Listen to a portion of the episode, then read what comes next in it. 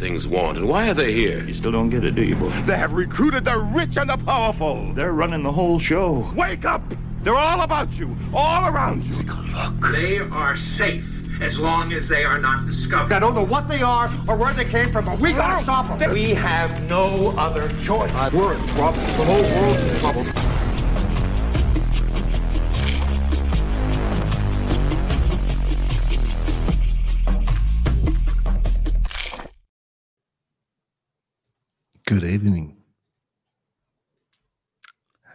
Hello. Ähm, wir haben jetzt ein kleines Problem tatsächlich. Kurz Yes. vor äh, Clipablauf äh, ist uns unsere Gästin abhanden gekommen. Es könnte an dem Wi-Fi in London liegen. Wir sind aber mal gespannt, ob sie wieder reinkommt und da ist sie auch schon. Yeah. I was bounced off. Okay. Welcome back. Thank Welcome you. back. So, welcome everyone to today's stream. As you may hear, it's not the usual German things we say, the German words, so to say.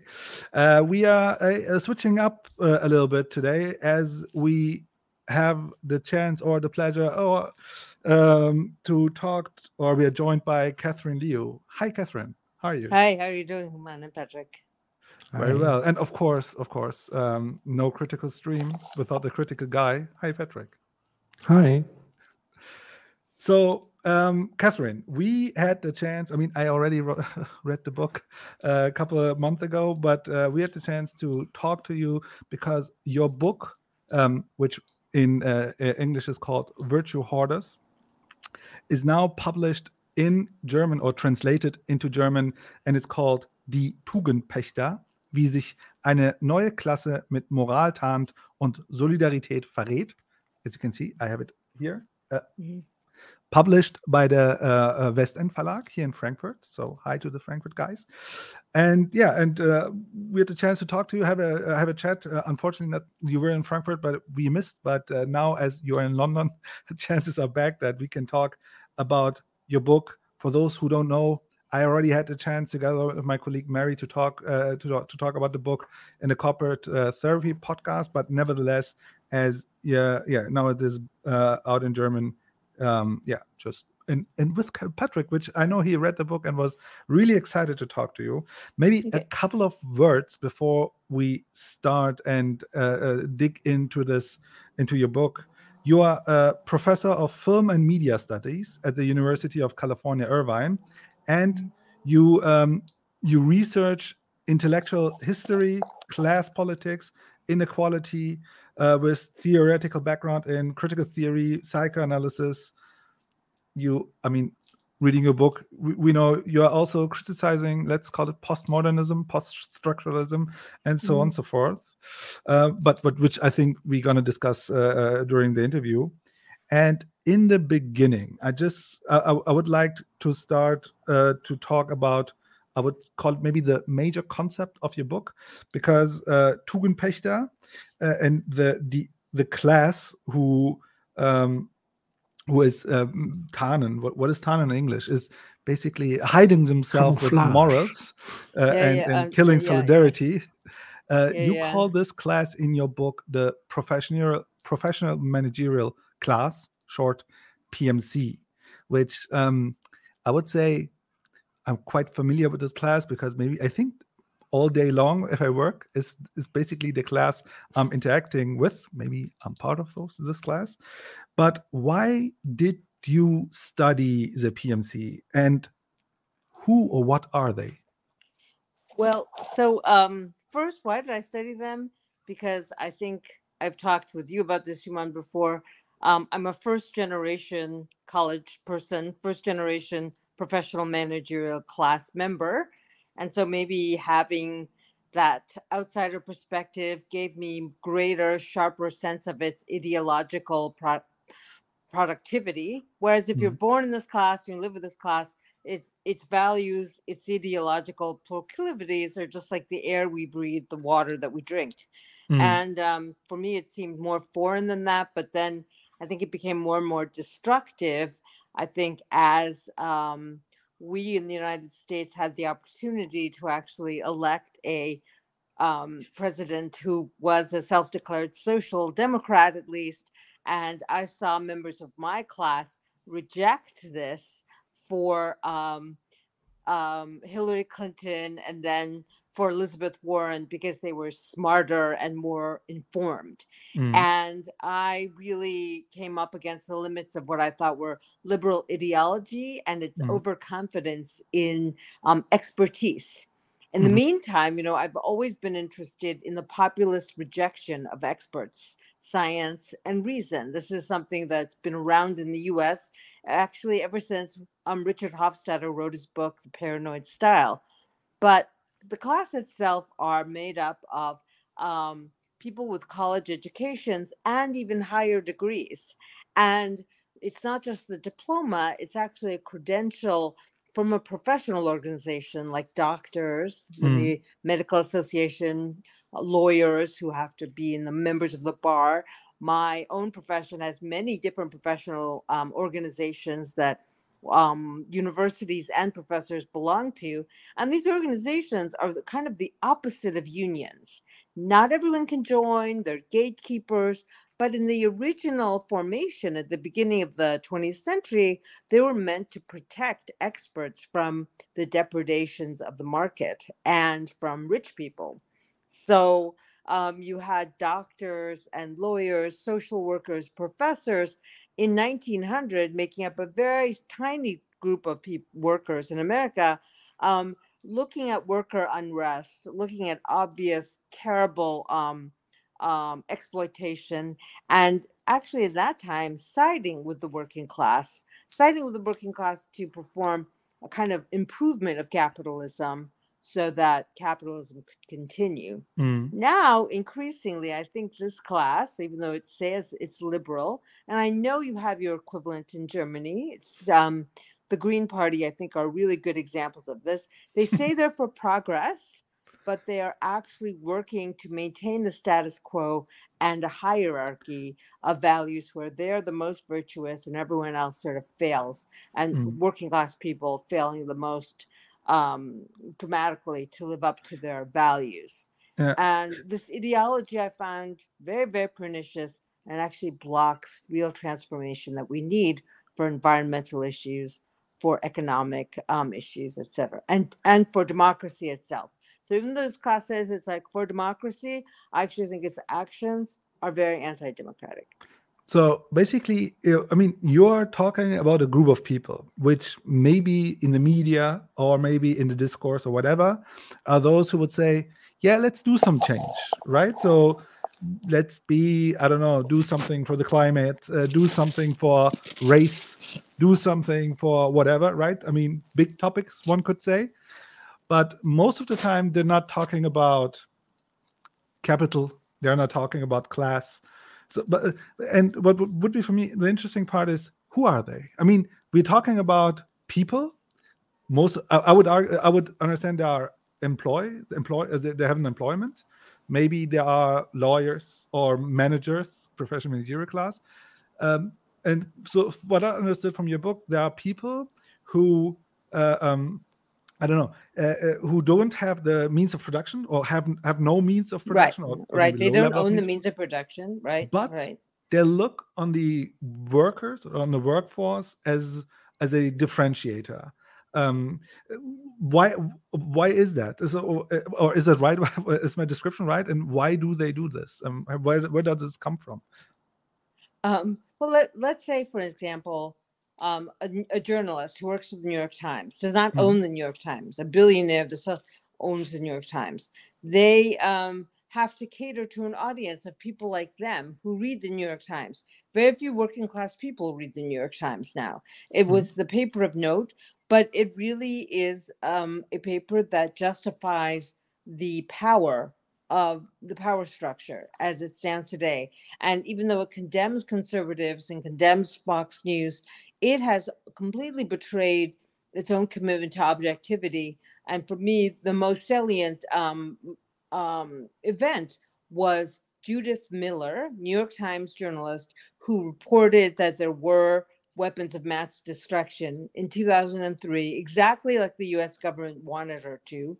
She basically lied. And the the New York Times, which loves to prac- to publish corrections and retractions, never published a correction or retraction, even when it was discovered that there had that there were no weapons of mass destruction in Iraq.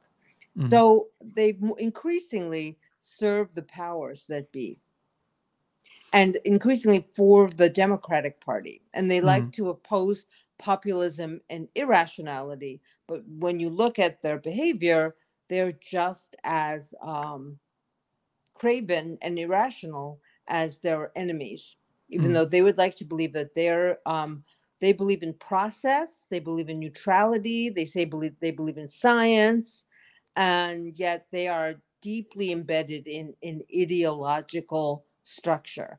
And I think that that's what's often missing when people talk about class, especially classic Marxists who want to talk about class contradiction, class conflict, all very important. But the question of their of ideology is for me like always forefront. And this class is really good at reproducing liberal ideology. Like- Mhm. So um, I think I mean my, that that's a little bit my uh, feeling. Maybe Patrick uh, can correct me if if he sees different, but um, the term class is something that we uh, lost using uh, in the discourse, right? I think uh, um, for the last, I mean, as long, I mean, today I would say it's changing a little bit, maybe, um, but uh, like class used to be a outdated word. Uh, we try to have more detailed analysis, looking more into, you know, uh, uh, I don't know which which milieu you're coming from, what different things you have, and so on and so forth. Um, and I had this feeling that that the um, that the, that the discourse uh, uh, uh, and the uh, analysis um, more and more went away from talking about like capital and class and so on so so forth uh, into yeah different uh, different um, different aspects. well, Um, you could call them identities, you know, like Yeah. instead of talking about women, we talk about, instead of talking about class, we talk about gender. Instead Yeah. of talking about class, we talk about race or ethnicity. But the Mhm. question is like, of all these different gender, uh, genders, identities, ethnicities, races, there is a working class and they are never talked about. mm, They're Hmm. working class and and they have more in common with each other than they do with the elites of that race or gender. Like Mm-hmm. feminism has almost been completely monopolized by professional managerial class feminism.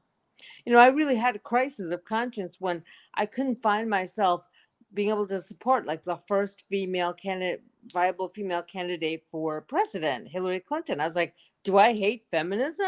mm, And then I was like, no, but she, you know, is for regime change. She's a complete neoliberal hawk who believes in, um, you know, massive military intervention. She screwed up healthcare.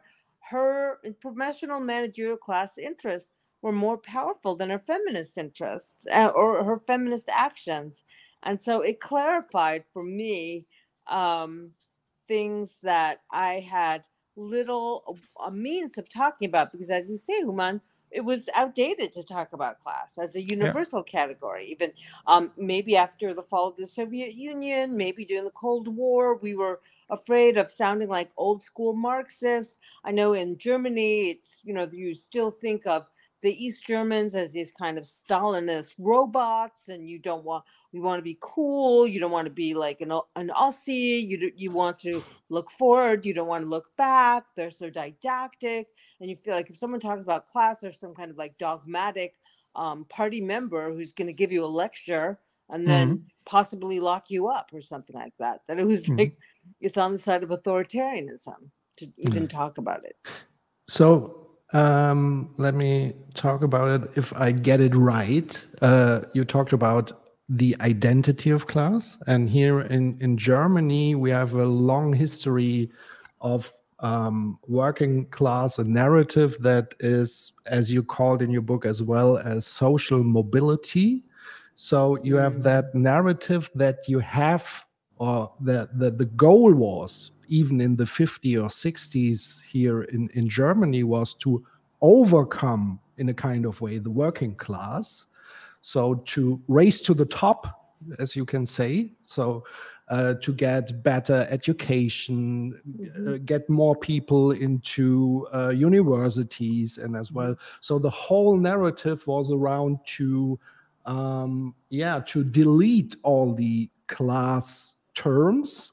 And then there was uh, uh, the moment in history, as Fukuyama also says, the, the end of history, the fall of uh, uh, the wall, and as well the absence of any counter ideology, if you say, to capitalism and, and that. And I think this was also the moment that everyone in the liberal bubble said that now we had made peace between the classes and so on and and a kind of disappointment of of this class terms um, was it a little bit similar in the us and what would you Yeah, say absolutely. about that Well, absolutely. And I think there was a kind of um, post war prosperity that really did lift up many boats, m- many people's lives. And the United States, um, the GI Bill was really important. If you returned as a soldier from fighting World War II and you were, the government paid for your education.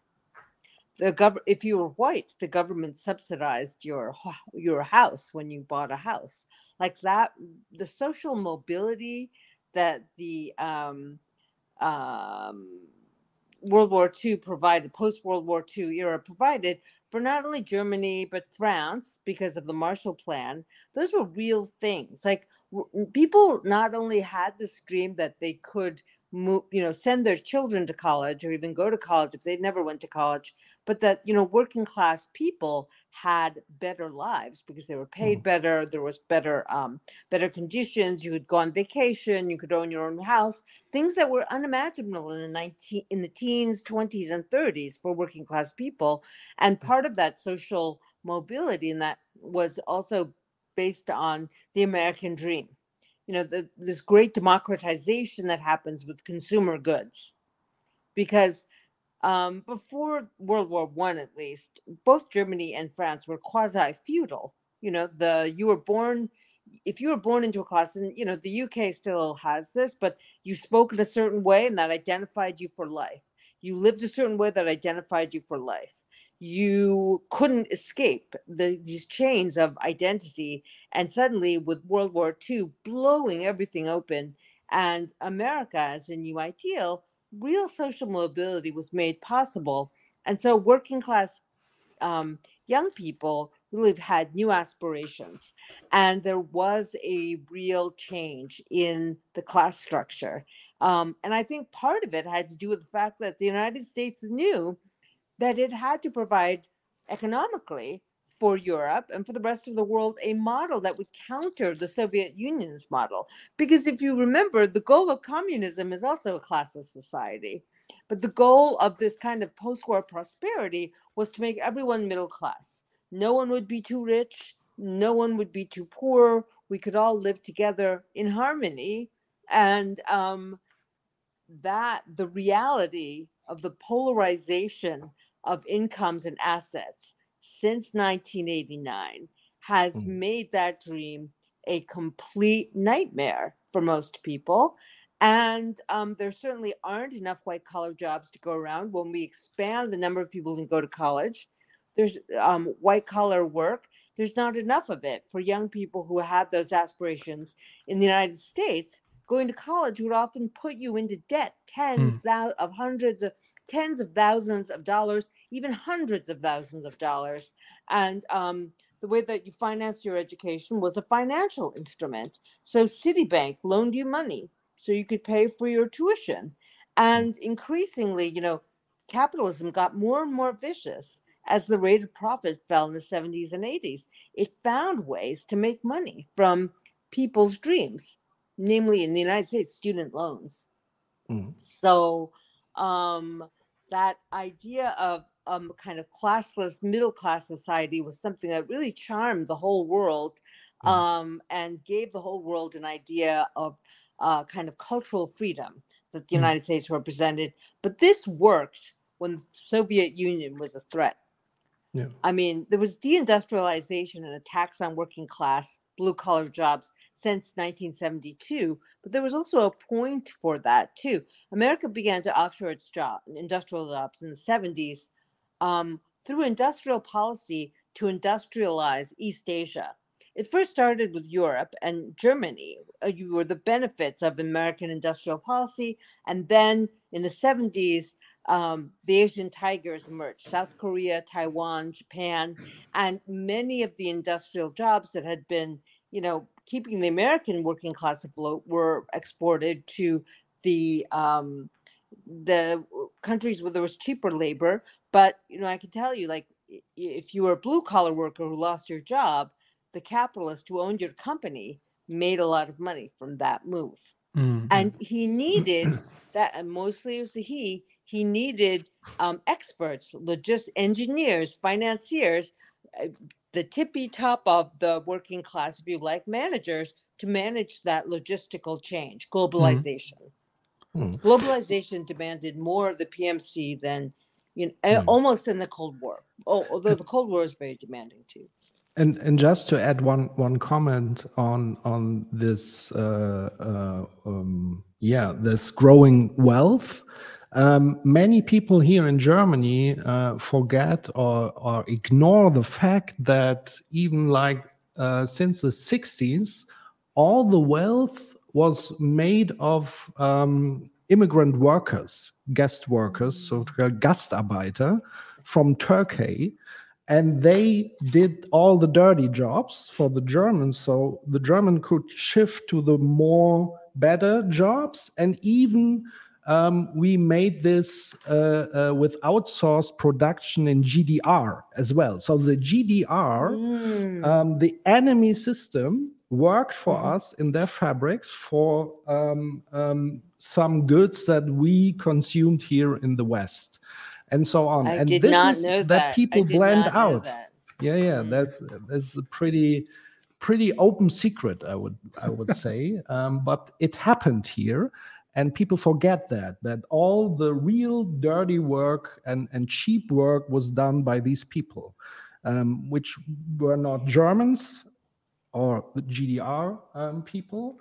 And then we say this glorious social mobility um, narrative, but it always had a price uh, in, in that way. So, Mhm, mhm.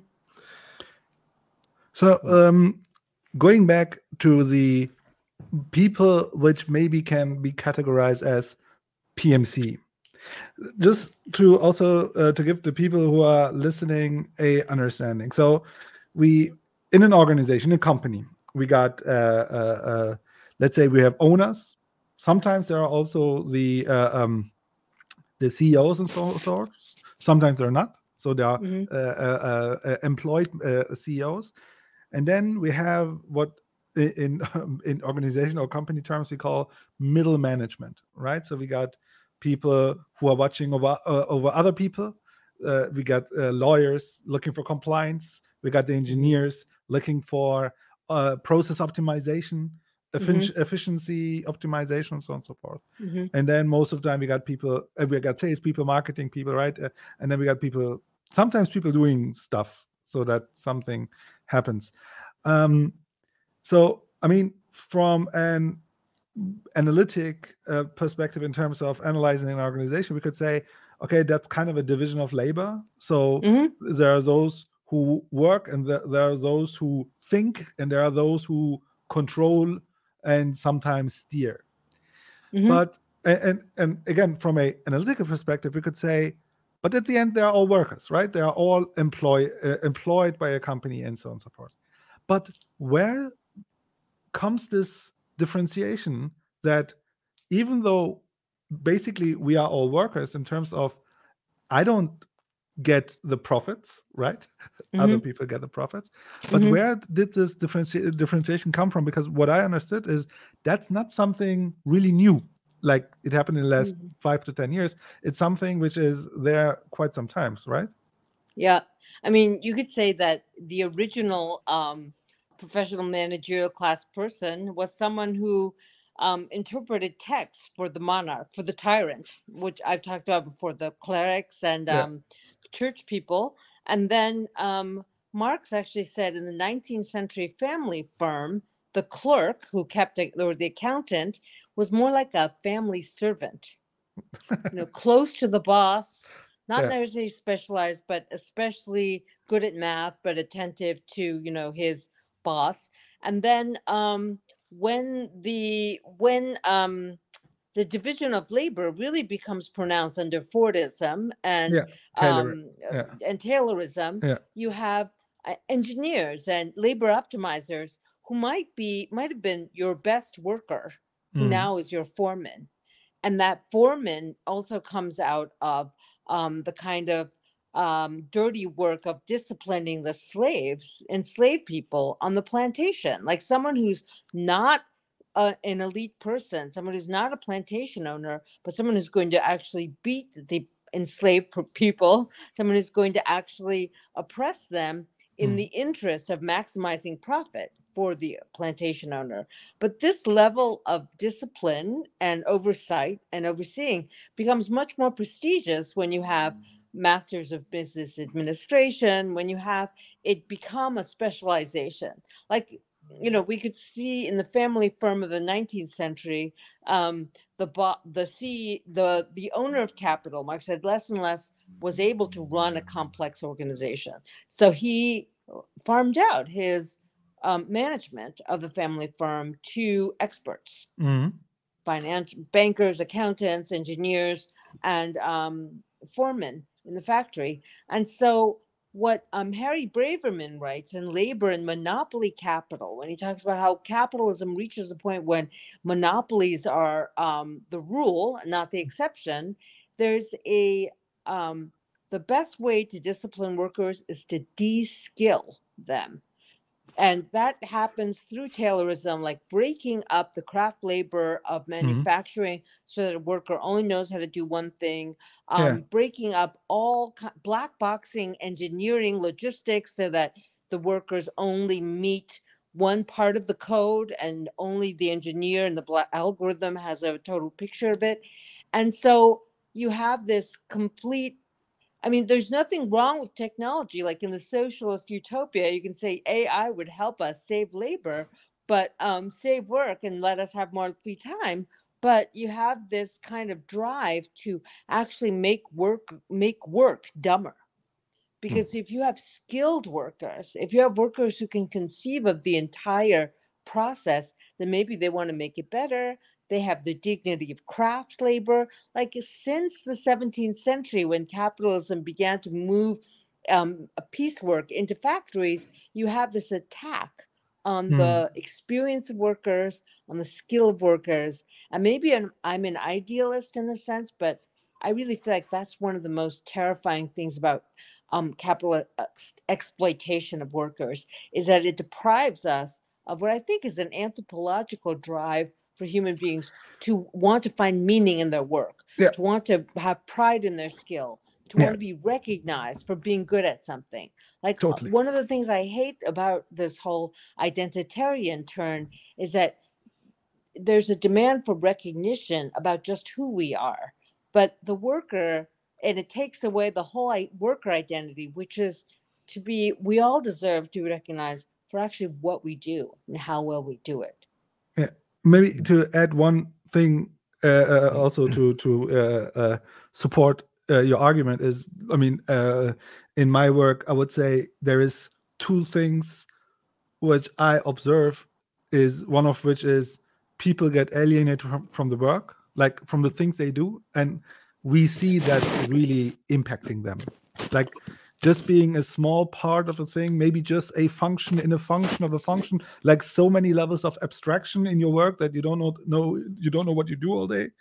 And the other thing which i observe a lot is that organization how we structure to them and how companies uh, are operated is they get alienated from the the people around them right? The the the the group of people we are doing work with yeah you get more and more alienated of that and i think that's uh, really comes from one of which is obviously taylorism but uh, again taylorism is just the uh, uh, scientific idea of uh, the, the the economics or the management part is be be more efficient, right, and be uh, uh, be um, yeah get more profit out of it and so on. so What what you're describing is also um, the um, de-skilling of white collar work. You know, Yeah. Went for um, went for after blue collar workers, right? And was really punishing like the smartest, most skillful workers were the ones who resisted it the most. And then you think, okay, if you're really smart, then and skilled, then you should go to college, and then you can manage other workers, and you have this kind of expertise. But what I see in the white collar work is managerialism for managerialism's sake, managerialism's sake. There's Yeah. a total disrespect for experience, for skill, for actually like um collective goals. It's all about like showing how you can present yourself as really cool or enlightened or belonging. There are all of these human resources, team building efforts, and also this like new new language that we have to use to address each other. It's all about this performance yeah, of obedience and compliance and i think there's also there's some pleasure to be had with managing managing people well and doing professional work well but i can see like white collar workers really suffering from the degradation of their own work conditions I- mean, it's it's basically what we observe today. I mean, LinkedIn, maybe it's a interesting source to to Mm. experiences. Is Mhm, the mhm. uh, uh, is the commoditization of the self, right? The personal branding. I mean, I thought that the thing is over, but a couple weeks ago, I was uh, uh, seeing that the new Harvard Business Review was talking about how to create your own personal brand, right? I mean, then the idea is what is what is the purpose, right? I mean, is it about branding and marketing and seeing myself as a product in terms of being a good manager? uh, or what else? And I think that's really I, I, I- and, we just we, we just had a talk today with someone else um, uh, uh, in in our office, and we we came to the conclusion. I mean, everyone at the end gets destroyed from the system, right? Even those, I mean, at one point, people are uh, yeah getting crushed. And, and by- there, I, I, I have a question to you. So we, we always talk about the PMC as as a bunch of people who are doing this or that. And a, a very good friend of mine, he's sitting right in the uh, uh, right to me. He said, "Don't um, uh, don't hate the player, hate the game." Yeah. And what is your opinion on these? Are the people in the class responsible for their doing, or is it the system, the ideology, the narrative that forms people and all the material things around us? So, who is in charge? What would you say? What is a what is your opinion? well on it's that? not it's not like a person is in charge and i certainly am not that kind of moralistic you know um, person who wants to go on a witch hunt and say oh pmc bad i'm not that kind of leftist like we Hmm. have No. Dun, dun, dun. Ja, da war der Kapitalismus noch nicht so gut, dass er eine stabile Internetverbindung hinkriegt. So, hoffen wir mal, dass sie wieder reinkommt. Äh, ansonsten ähm, Ja, bestimmt kommt würde ich mal so ein bisschen in den Chat reinschauen ähm, oder auch einfach mal in die Runde fragen. Äh, alle noch, äh, äh, gibt es Fragen bisher? Äh, sollen wir Ich schon mal was, markiert, äh, war zu kritisch die Aussage? Ich glaube auch. Ich glaube, das war zu kritisch. Ähm, ja, spannend. Also es gibt zwei Fragen, ich weiß nicht, ob du die, ich habe sie markiert. Ah. Äh, ich weiß nicht, ob du es siehst. Dann hau sie mal raus. Ich sehe es nicht. Uh, do you believe that the PMC has a class consciousness for their own class, um, although they normally try to make an argument for identity instead of class? Mhm. And how can we gain a stronger labor union? Also zu dem ersten. Äh, ich schau mal ganz kurz. Äh, ich schreibe einmal. äh, PMC heißt Professional Managerial Class, äh, um das nochmal ähm, deutlich zu machen. Also das heißt, das ist die Klasse der höher gebildeten Manager ähm, und Akademiker und Journalisten, also so ein bisschen die, die Elite, die quasi keine Kapitalisten sind, also die nicht ähm, das Eigentum an den Produktionsmitteln haben, äh, und das äh, dazugehörige Kapital, sondern die sozusagen Verwalter sind und die dieses System ähm, quasi mit aufrechterhalten und die quasi nach oben, man könnte es auch ganz plakativ mit Deichkind sagen, bück dich hoch, also nach oben äh, bücken und nach unten treten. Und das ist auch so ein bisschen die Kritik sozusagen an, an dieser Klasse, dass sie eigentlich ähm, die Arbeiterklasse äh, voller Verachtung betrachtet. Ähm, und deswegen ist es ja auch so ein Ding, das können wir Sie nachher auch nochmal fragen, äh, hoffentlich, wenn sie noch reinkommt, ähm, ist, wir haben ja so dieses Ding, man, man, hat ja so manchmal einen Anschein, es kommt ja oft so dieses Arbeiterkind-Ding. Und ich habe oft so das Gefühl, das ist so mit Scham. So. Und ich hatte oft das Erlebnis, dass viele so sich entschuldigen dafür. Also die haben quasi mittlerweile Doktorentitel mhm. und sagen dann aber, ja, sorry, ich bin nicht so super akademisch, weil ich bin Arbeiterkind. Also so, ja. also so ein Entschuldigungsding da reinzumachen ähm, die aber sozusagen diesen Aufstieg in die, die äh, PMC geschafft haben und immer dieses Ding im Kopf haben, ich muss aufsteigen. Also es ist Pflicht, rauszukommen aus dieser Arbeiterklasse. Das ist ja das, was, was sozusagen die, die Kritik daran wäre, dass es in sich ähm, etwas gibt, wo es eben diesen Kampf gibt und diese, diese, ähm, ja, diese, dieser verächtliche Blick sozusagen nach unten, und wo im Grunde genommen es definiert sich ja nur über Geld und nicht über Charakter. Ist dieser Mensch ein freundlicher Mensch? Ist er klug, aber vielleicht nicht akademisch gebildet? Und solche Dinge halt einfach. Ähm, die werden so komplett außen vor gelassen. Und da werden wir Sie hoffentlich noch fragen können. Auch, ah ja, sehr gut. Genau, da machen wir weiter. Hi. Hi, you know what? My phone got so hot. Yeah. Capitalism isn't good enough to to build good phones. well, you know what? It's also really, really hot here in London too. Yeah. So um, lies in Germany, it's really hot. Here's one of the effects of um, global warming. Um, no, what I was going to say was we're not um, here to vilify people. Yeah. We're here to look at systems and class relations.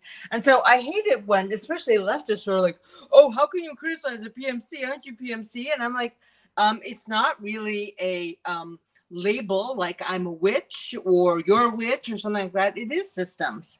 It's totally about systems and ideological values. And one of the things Barbara Ehrenreich wrote about before was that even middle class people are being downsized. She was writing in the 80s. First, they downsized the blue collar workers in the 70s in the United States. Then corporations always like to cut to stay lean. The 80s and 90s made that more salient. And so you're somebody managerial ideology because you need to bring home you need to bring home money your your salary. You're not an you're not a rentier. You don't live on the interest of your um, investments. You can't. You need your salary. And when you need your salary you will comply and you will look more and you will think that you're acting independently mm-hmm.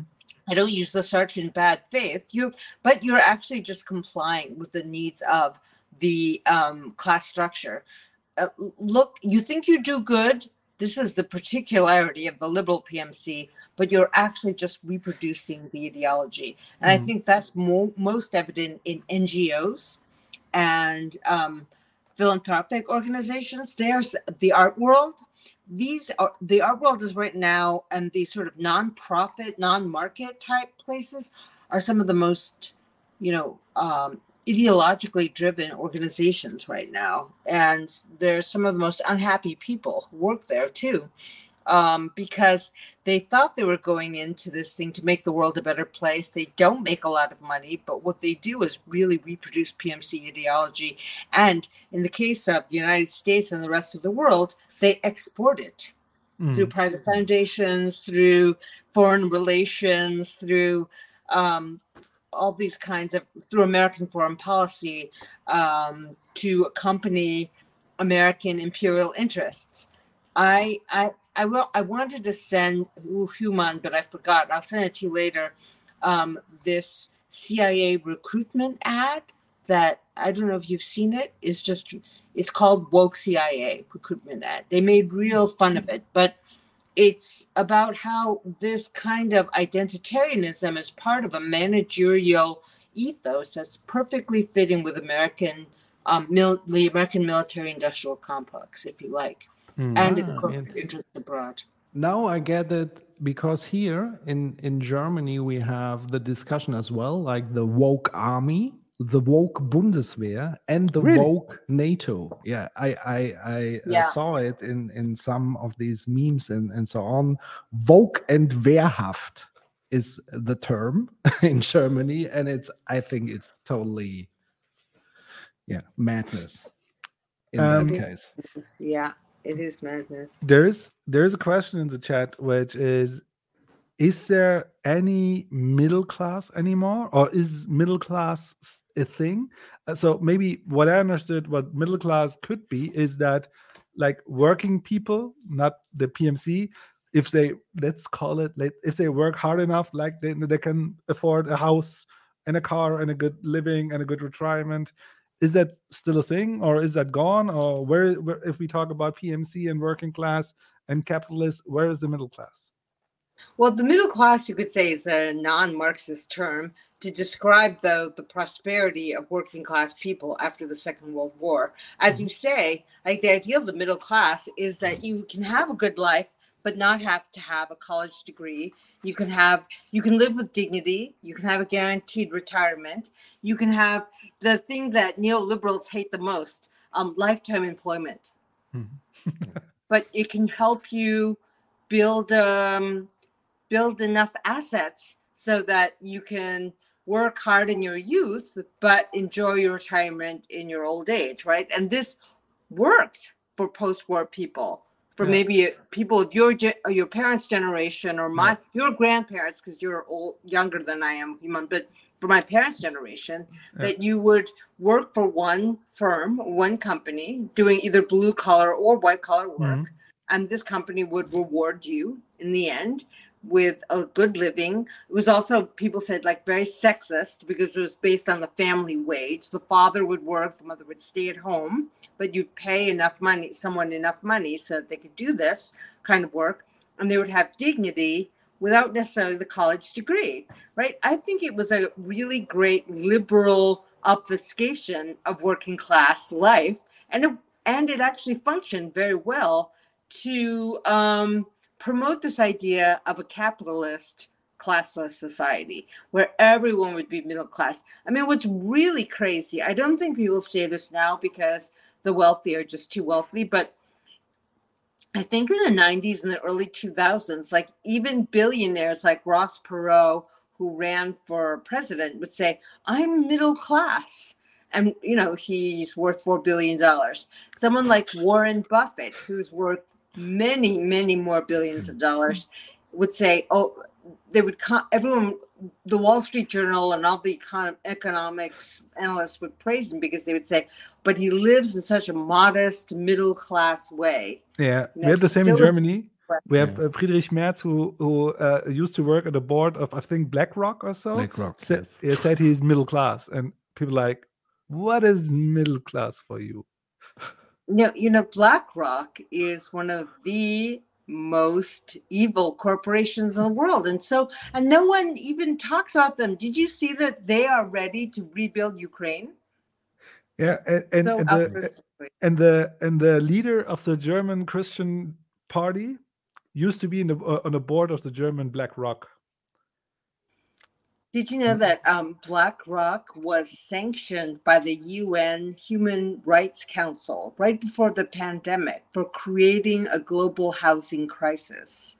These two really brave UN rapporteurs um, investigated the ways in which BlackRock in Sweden and the United States was buying up public housing, doing some like cute renovations, and then raising everyone's rent by 40 to 80 percent, driving people out of their homes where they had been living with like rent control for most of their lives. And then we had the pandemic and everyone forgot them. So I'm just always wondering like why do like PMC liberals get so focused on recycling, but no one can focus on BlackRock? Like every day, if I was a lib, if I was a liberal like that, like every day I would wake up and I'd be like ready Yeah. to find out one more fact about BlackRock, and So, instead of like harassing everybody about being like the best recycler in the world. Since we get a little bit vulgar critics, so I would drop the following. Uh, I think uh, on LinkedIn, I remember the CEO of BlackRock was writing this letter that they need to be more ESG, like what is ESG? Is environmental, social Green growth. yeah, green growth and so on and so forth. Everyone was was like uh, celebrating this open letter, and I think the war was going on and started the war started, and they started to reinvest into uh, military stuff, and then here it goes ESG. You know, kept not not really long, Uh, but I, I was uh, I was also really uh, uh, entertained by how much people start loving BlackRock just because the guy was writing an open letter that we should do something for the environment. But We came uh, we came you- far. You, but you ask the question why do liberals support um, these huge capital firms? And the question to you is Is there any narrative that um, also gives them the opportunity um, to, to be also social mobile in a way that they can, if they have enough income, capitalists as the other ones that they can buy shares in capital and so on. Is this the you really- case in a way? I think You hit the nail on the head, Patrick, because I think that if we think of the PMC as the uppermost layer or schlicht of the working class, they are the ones who are um, always pandering to the billionaires. So, like, let's say in the university, I don't think it's gotten this bad in the German universities yet, but in the American university, like half our upper administrator, our upper administrators spend 60% of their time fundraising.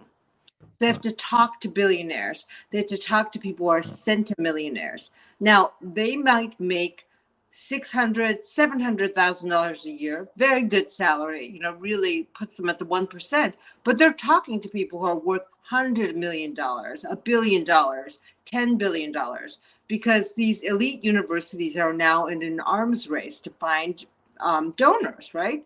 So you have this whole um, um, layer of the PMC, like museum curators, like foundation leaders, publish, even publishers, right? They are talking to the owners of capital all the time in these liberal professions. And I think you're absolutely right that these people, like Wall Street traders, they want to exceed, they aspire to being capitalists. They're aspiring to becoming owners, but they were once you know they had to go through professional training so they're not like they don't they feel themselves like to be still part of the profession but their entire worldview is based on like what can i do to make a billionaire happy? And that's what i tell people now is that if you're doing something that makes a billionaire happy maybe you should think about not doing it. I have, uh, you're a professor of film, and I have um, a film or movie in mind, and maybe I'm wrong with it, but let's try. If this is a representative, a very polemic representative of the PMC in another context, I, I talk about the film of uh, Quentin Tarantino, Django Unchained. You know Mhm. it? And Mhm. there is um, when they are on these uh, slavery plantage, I don't know the right term. There is this servant called Stephen, um, uh, played by Samuel L. Jackson. Is it a kind of role model in a way in in his function that he is the the powerful slave master and he is in a kind of way the powerful figure in the end but also yeah the slave of the master himself so it's very complicated and it's very uh, uh, irritating and and so what what would you say is it Well, I, I'm very, I'm, I'm not the biggest Tarantino fan, and I Yeah. think he kind of worships Samuel L. Jackson's charisma. Mhm. So Samuel L. Jackson makes like the evil of slave owning more charismatically evil, and I think in the long run, the PMC is a very banal class. They don't really like Jackson way too much personality Yeah. to be its representative. Um, it's a it's more of an ideal a cinematic idealization of this what I was talking about before this sort of supervised mediating class between the Yeah. owner, the worker, and the workers. And believe like middle management is not as fun as and evil as Samuel L. Jackson. Middle management is really boring. Samuel Jackson is not boring, you know. Yeah, but but uh, when we have a look at the function of what Yeah. he represents, beside Yeah. the charisma and so, is it So basically, this kind I of mean- system? It's basically uh, uh, field slaves and house Yeah. slaves. They- But the big difference is that um, we have this college credential now. Hmm. You have to go to school. You, I, I was reading somewhere that 98% of American politicians have college degrees Hmm. now. And it never used to be the case. I wonder what it is in Germany. And I know the for same. fact the same. It's kind of the same. I, I, it ma- I I saw some statistics where uh, like people in the parliament came from. I think more the the majority is uh, uh, um, lawyers, and then we got like uh, most of them have studied. I think a low percentage is from a non uh, university background. Yeah, so I, I do think that mediating um, that mediating function has a lot to do with like a kind of institutionalized gatekeeping. Mhm.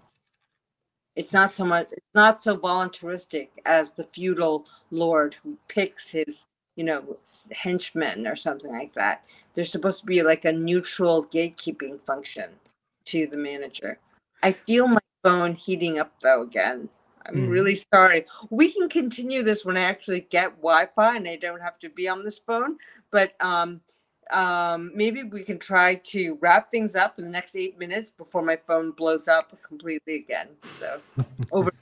I mean, It's not we, gonna- uh, yeah. Uh, I mean, uh, um, we can we can wrap up and uh, to the to the stream. We can discuss a little bit pu- a couple of the ideas. I think uh, Patrick has something on his mind, and then we can also see if there is a chance we can continue this discussion. I think uh, it's really a fruitful one.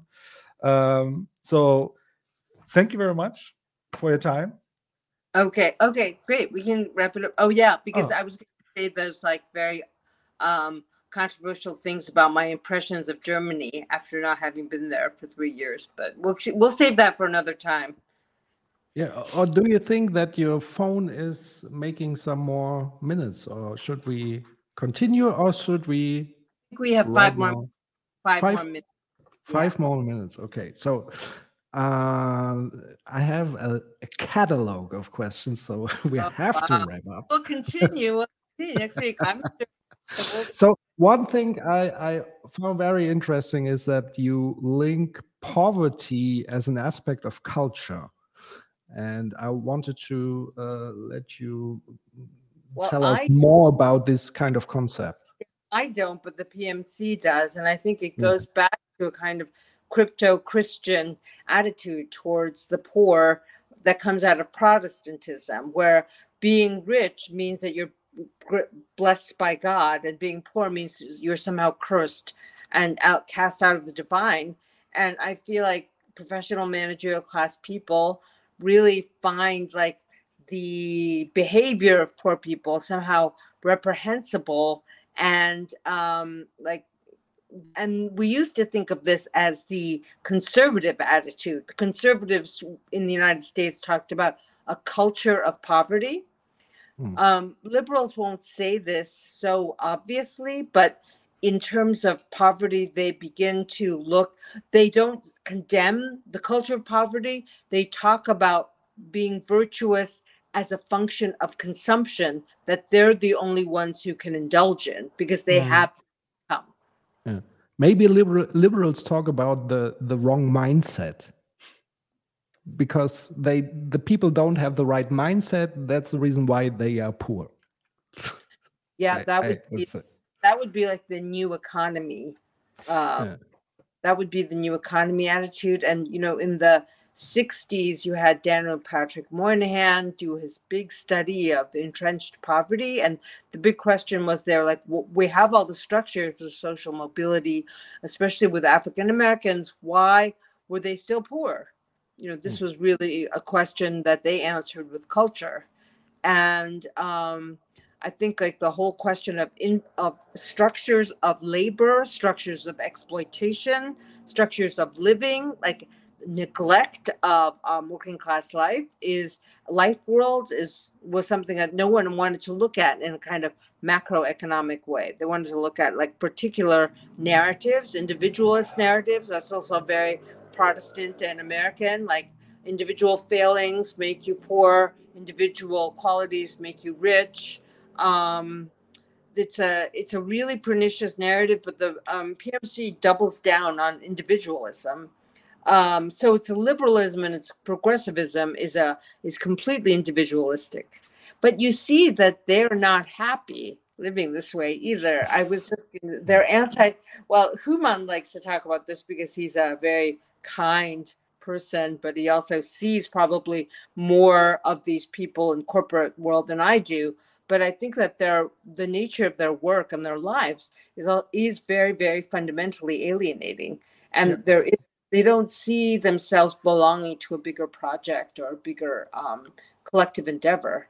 Yeah, uh, or at least I would say the work they do is so abstract, and that's the reason it is alienating. That one thing, I mean, that's a big thing in corporate is the pursuit of purpose. Like everyone tries to find some kind of purpose in their work, and as I say, I, mean, one thing is that it always like, uh, yeah, it, it never works out. Um, and I think that's a really big problem those people have. But then they try to solve it with other things right? I mean uh, uh, maybe one modern thing would be uh, as you said like ethical consumption right? Doing the right things doing uh, other demonstrations uh, and so on and so forth. Uh, yeah. I, I think, think Catherine is freezed right now, and the phone said goodbye. we also have to say goodbye to Catherine. So, um, yeah, thank you very much. Maybe she hears it afterwards. Ähm, dann würde ich sagen, würde ich ja technische so. Herausforderung heute im critical stream für die die dazugekommen sind noch nicht mitbekommen Ah, haben warte mal. Warte mal. Ah, nee. let's try ja äh, sie haben gerade geschrieben. Okay, dann Ja, se- sag ihr, ist okay. Ähm, wir verabschieden sie Warte, gebührlich. genau. Genau. Critical Ja. Technik, das liegt aber tatsächlich daran, dass sie in London ist, diesem komischen Brexit-Land. Ich glaube, da funktioniert so gar nichts mehr. Äh, genau. So. Ja, das mal so. Ja, also wir switchen jetzt mal wieder äh, eh, auf Deutsch. Dann kriege ich so ein bisschen äh, Gehirnwendung. Also wir werden auf jeden Fall eine Fortsetzung machen, weil Ja, Ich ja- es ist ja, es, es ist ja gerade erst warm geworden. Ja, eben. Es ist sehr Ich- schade. Ich muss auch ehrlich aber sagen, die Technik. Ja. ja, ich muss auch ehrlich sagen, ich habe ja schon mal mit ihr einen Podcast gemacht, Corporate Therapy, nochmal hier in die Runde. Äh, es macht auch wirklich Spaß, mit ihr zu reden, wenn es so ein bisschen warm wird. Ne? Also Ja. dann äh, fängt sie an, äh, äh, so ein bisschen auszupacken. Ich finde, die Interviews mit dir ist, äh, sind immer sehr toll und ich möchte auch nochmal hier in die Runde sagen. äh, Und Patrick, du hast es ja ganz frisch gelesen. Vielleicht kannst du nochmal dein Gefühl zu diesem Buch geben. Dieses Buch hier, äh, Die Tugendpächter, äh, auf dem Englischen Virtue Hoarders. Es ist kein übertrieben dickes Buch. Man kann es sehr fluffig lesen. Vielleicht, Patrick, so ein bisschen deine, äh, sozusagen deine Impression beim Lesen. Ja, also man tatsächlich kann man das so gut, wenn man ein zügiger Leser oder Leserin ist, so in ein, zwei Stunden, glaube ich, schon durchballern. Also es sind irgendwie roundabout, weiß ich nicht, 100, 110 Seiten oder sowas. Ja, Danksagung Ähm, fängt bei 115 an. Genau, und dann gibt es noch Quellen und, und Ja. diese Sachen. Ähm, genau, also es ist ein, man muss dazu sagen, es ist sehr, aber so habt ihr sie ja gerade auch kennengelernt, ein ähm, polemisch äh, scharfes es. Buch. Ja? Also da wird kein Blatt vom Mund genommen. Rhetorisch Und- scharf, laut Rücken, Bu Buchrücken. Steht das da drauf, siehst du? Ja, Es steht hier, äh, Lius rhetorisch scharfe wie analytisch brillante Selbstkritik der Linken lässt sie ohne Umschweifen auf die urbane Mittelklasse, ach, hier ist die Mittelklasse, äh, Deutschlands übertragen. Ja. Ähm, also im Vorwort gibt es tatsächlich noch ein, ähm, eine Einleitung, die auch so ein bisschen deutschlandspezifisch ist. Da hätte ich natürlich auch gern noch mal mehr von ihr gewusst, nämlich auch so die, was ja ganz tagesaktuell quasi fast schon ist, nämlich so den Aufstieg der AfD ähm, da- und der faschistischen Bewegungen. Sie beschreibt es dann im eigentlichen Buch ja mit äh, dem Aufstieg von Donald Trump und Alt-Right und so weiter, die, und das ist sozusagen auch die Grundthese in diesem Buch, ähm, quasi, ja, wie soll man sagen, das ist so eine Art Nebeneffekt der PMC. Also ich würde sagen, die Grundthese des Buches ist, dass Teile vor allen Dingen der Linken oder sich selbst als linke oder linksliberal sehende Managerial Class, also auch diese akademischen Dinge und so weiter, die sich selber eher als progressiv einordnen, dass die dann, und das wäre auch nochmal ein interessanter Streitpunkt gewesen über das ganze Thema Identitätspolitik, also zu sagen, wir sind für Diversity und so weiter, wir sind ja für Equality und diese Sachen, also dass das sozusagen immer gepredigt wird, das ist ja das, was auch Unternehmen quasi sich immer auf die Fahnen und so weiter schreiben. Dann gibt es halt den Diversity Day, dann gibt es äh, äh, äh, den Pride Day und so weiter. Und Unternehmen werben dann auch damit und auch deren Angestellte und dieses Management und so weiter. Aber, und das ist halt ihre große Kritik, ist, dass an den eigentlichen Strukturen, die Diversity und äh, Equality und so weiter ausmachen, dass daran nicht gerüttelt wird. Ähm, und ich glaube, sie, sie macht da ja kein Geheimnis, dass sie eher, sag ich mal, auf dem marxistischen Pfad ist, also auch auf Ziemlich. dem materialistischen Pfad ist. Das heißt, ähm, in dieser Denkweise ist sozusagen das Sein bestimmt ja das Bewusstsein. Also die materiellen Verhältnisse führen dazu, dass sich Denken ausdifferenziert. Ähm, und dass man sozusagen in dieser PMC, weil man auch teilweise materiell profitiert und so weiter, auch gar kein Interesse hat, diese ungleichen Verhältnisse letztlich zu verändern, auch wenn man selber vielleicht auch gar nicht so profitiert, sondern selber auch darunter leidet. Und man macht sozusagen ein Coping, indem man sagt, man, man will trotzdem halt progressiv sein und für Menschen und Menschenrechte, dass man eher dieses Virtual Signaling macht, was ja Wolfgang M. Schmidt, äh, schon äh, in unserem Critical Infinity und an anderen Stellen ähm, sehr gut beschrieben hat. Also, dass ich tue so, als ob. Und das beschreibt sie ja so als die Tugendpächter. Ich würde auch sagen Tugendhamsterer, wenn man so Virtual Hoarders und so weiter. Ja, hat, hat äh, Mary auch gesagt in unserem Podcast damals. Genau. Virtual Hamsterer. Die Hamsterer. Und ihre Kritik ist quasi, dass wir, also wir, sage ich ja auch, wir, wir gehören ja auch zur PMC, das muss man ja auch ganz klar sagen, dass wir aber gleichzeitig herablassend auf die Arbeiterklasse gucken, uns auch abgrenzen wollen davon und uns entsolidarisieren davon. Und das führt dann auch so zu diesen Dingen eben, und das beschreibt sie so in diesem ganzen Trump-Ding. Trump hat es halt geschafft, genau diese Arbeiterklasse zu reaktivieren, einerseits, aber auch die, sage ich mal, eher konservative PMC, die auch gar nichts mit diesem Virtual Signaling anfangen kann, sondern einfach stockkonservativ und faschistisch unterwegs sind. Und da gibt es jetzt so eine, Zizek würde sagen, eine unheilige Allianz zwischen sozusagen dieser vernachlässigten, von, von, von progressiven Kräften vernachlässigten Arbeiterklasse und diesen faschistischen PMC und den faschistischen libertären Capitalists, die es ja auch noch gibt. Also man denke an Peter Thiel, Elon Musk, das sind ja jetzt alles keine progressiven Leute, sondern ganz im Gegenteil.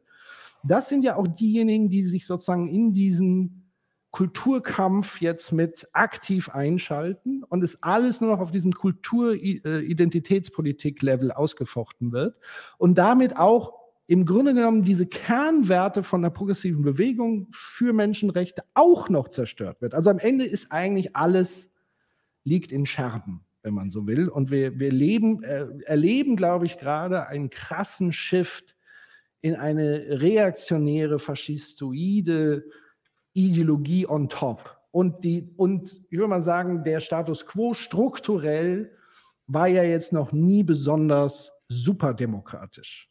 So.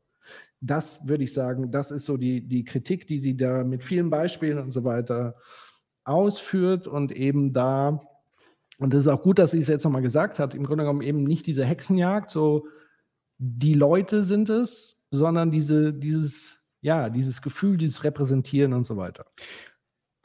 Ich, glaube, ich gehöre ja zu dieser Gruppe von Menschen, die sagt, dass das Klassenbewusstsein, also das sich selbst bewusst werden einer Klasse, selbst sehr viel Veränderung mit sich bringt.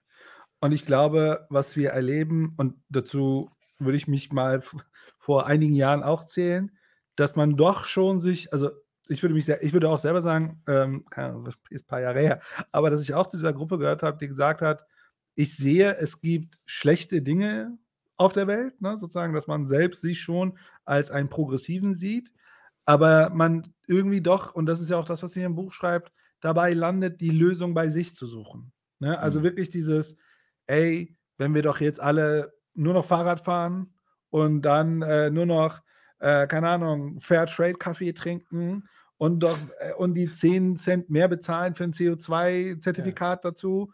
Ne, das sozusagen über den Konsum können wir das lösen und das und ein bisschen auch diese Idee von, wir müssen es ein bisschen besser machen.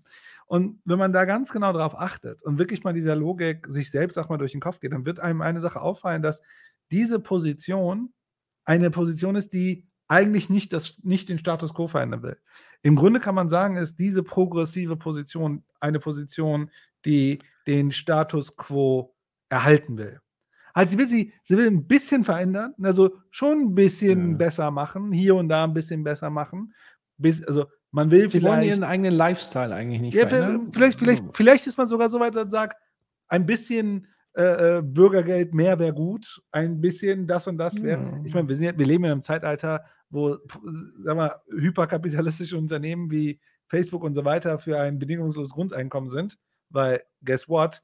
Dann haben mehr Menschen verfügbares Einkommen und die Marketer lohnt sich wiederum, die sozusagen in ihrer Statistik zu haben. Aber ja, da wollen wir jetzt nicht drauf eingehen. Aber genau, dieses ein bisschen besser machen, ist ja selbst eine reaktionäre Position wie die andere, wo die wir sozusagen als, als Dichotomie eigentlich aufbauen gegenüber dieser Rolle. Diese Leute, die sagen, es gibt keinen Klimawandel, scheiß drauf, ne? also ja. soll die Erde brennen aber wir verändern nichts. De facto Weil, sind ja beide Positionen gar nicht so im Kern unterschiedlich. Ja, und was halt dazu kommt, ist quasi durch den Materialismus, also durch die ungleichen materiellen Verhältnisse, eine zusätzliche Kränkung derjenigen, die von Armut betroffen sind oder working poor sind.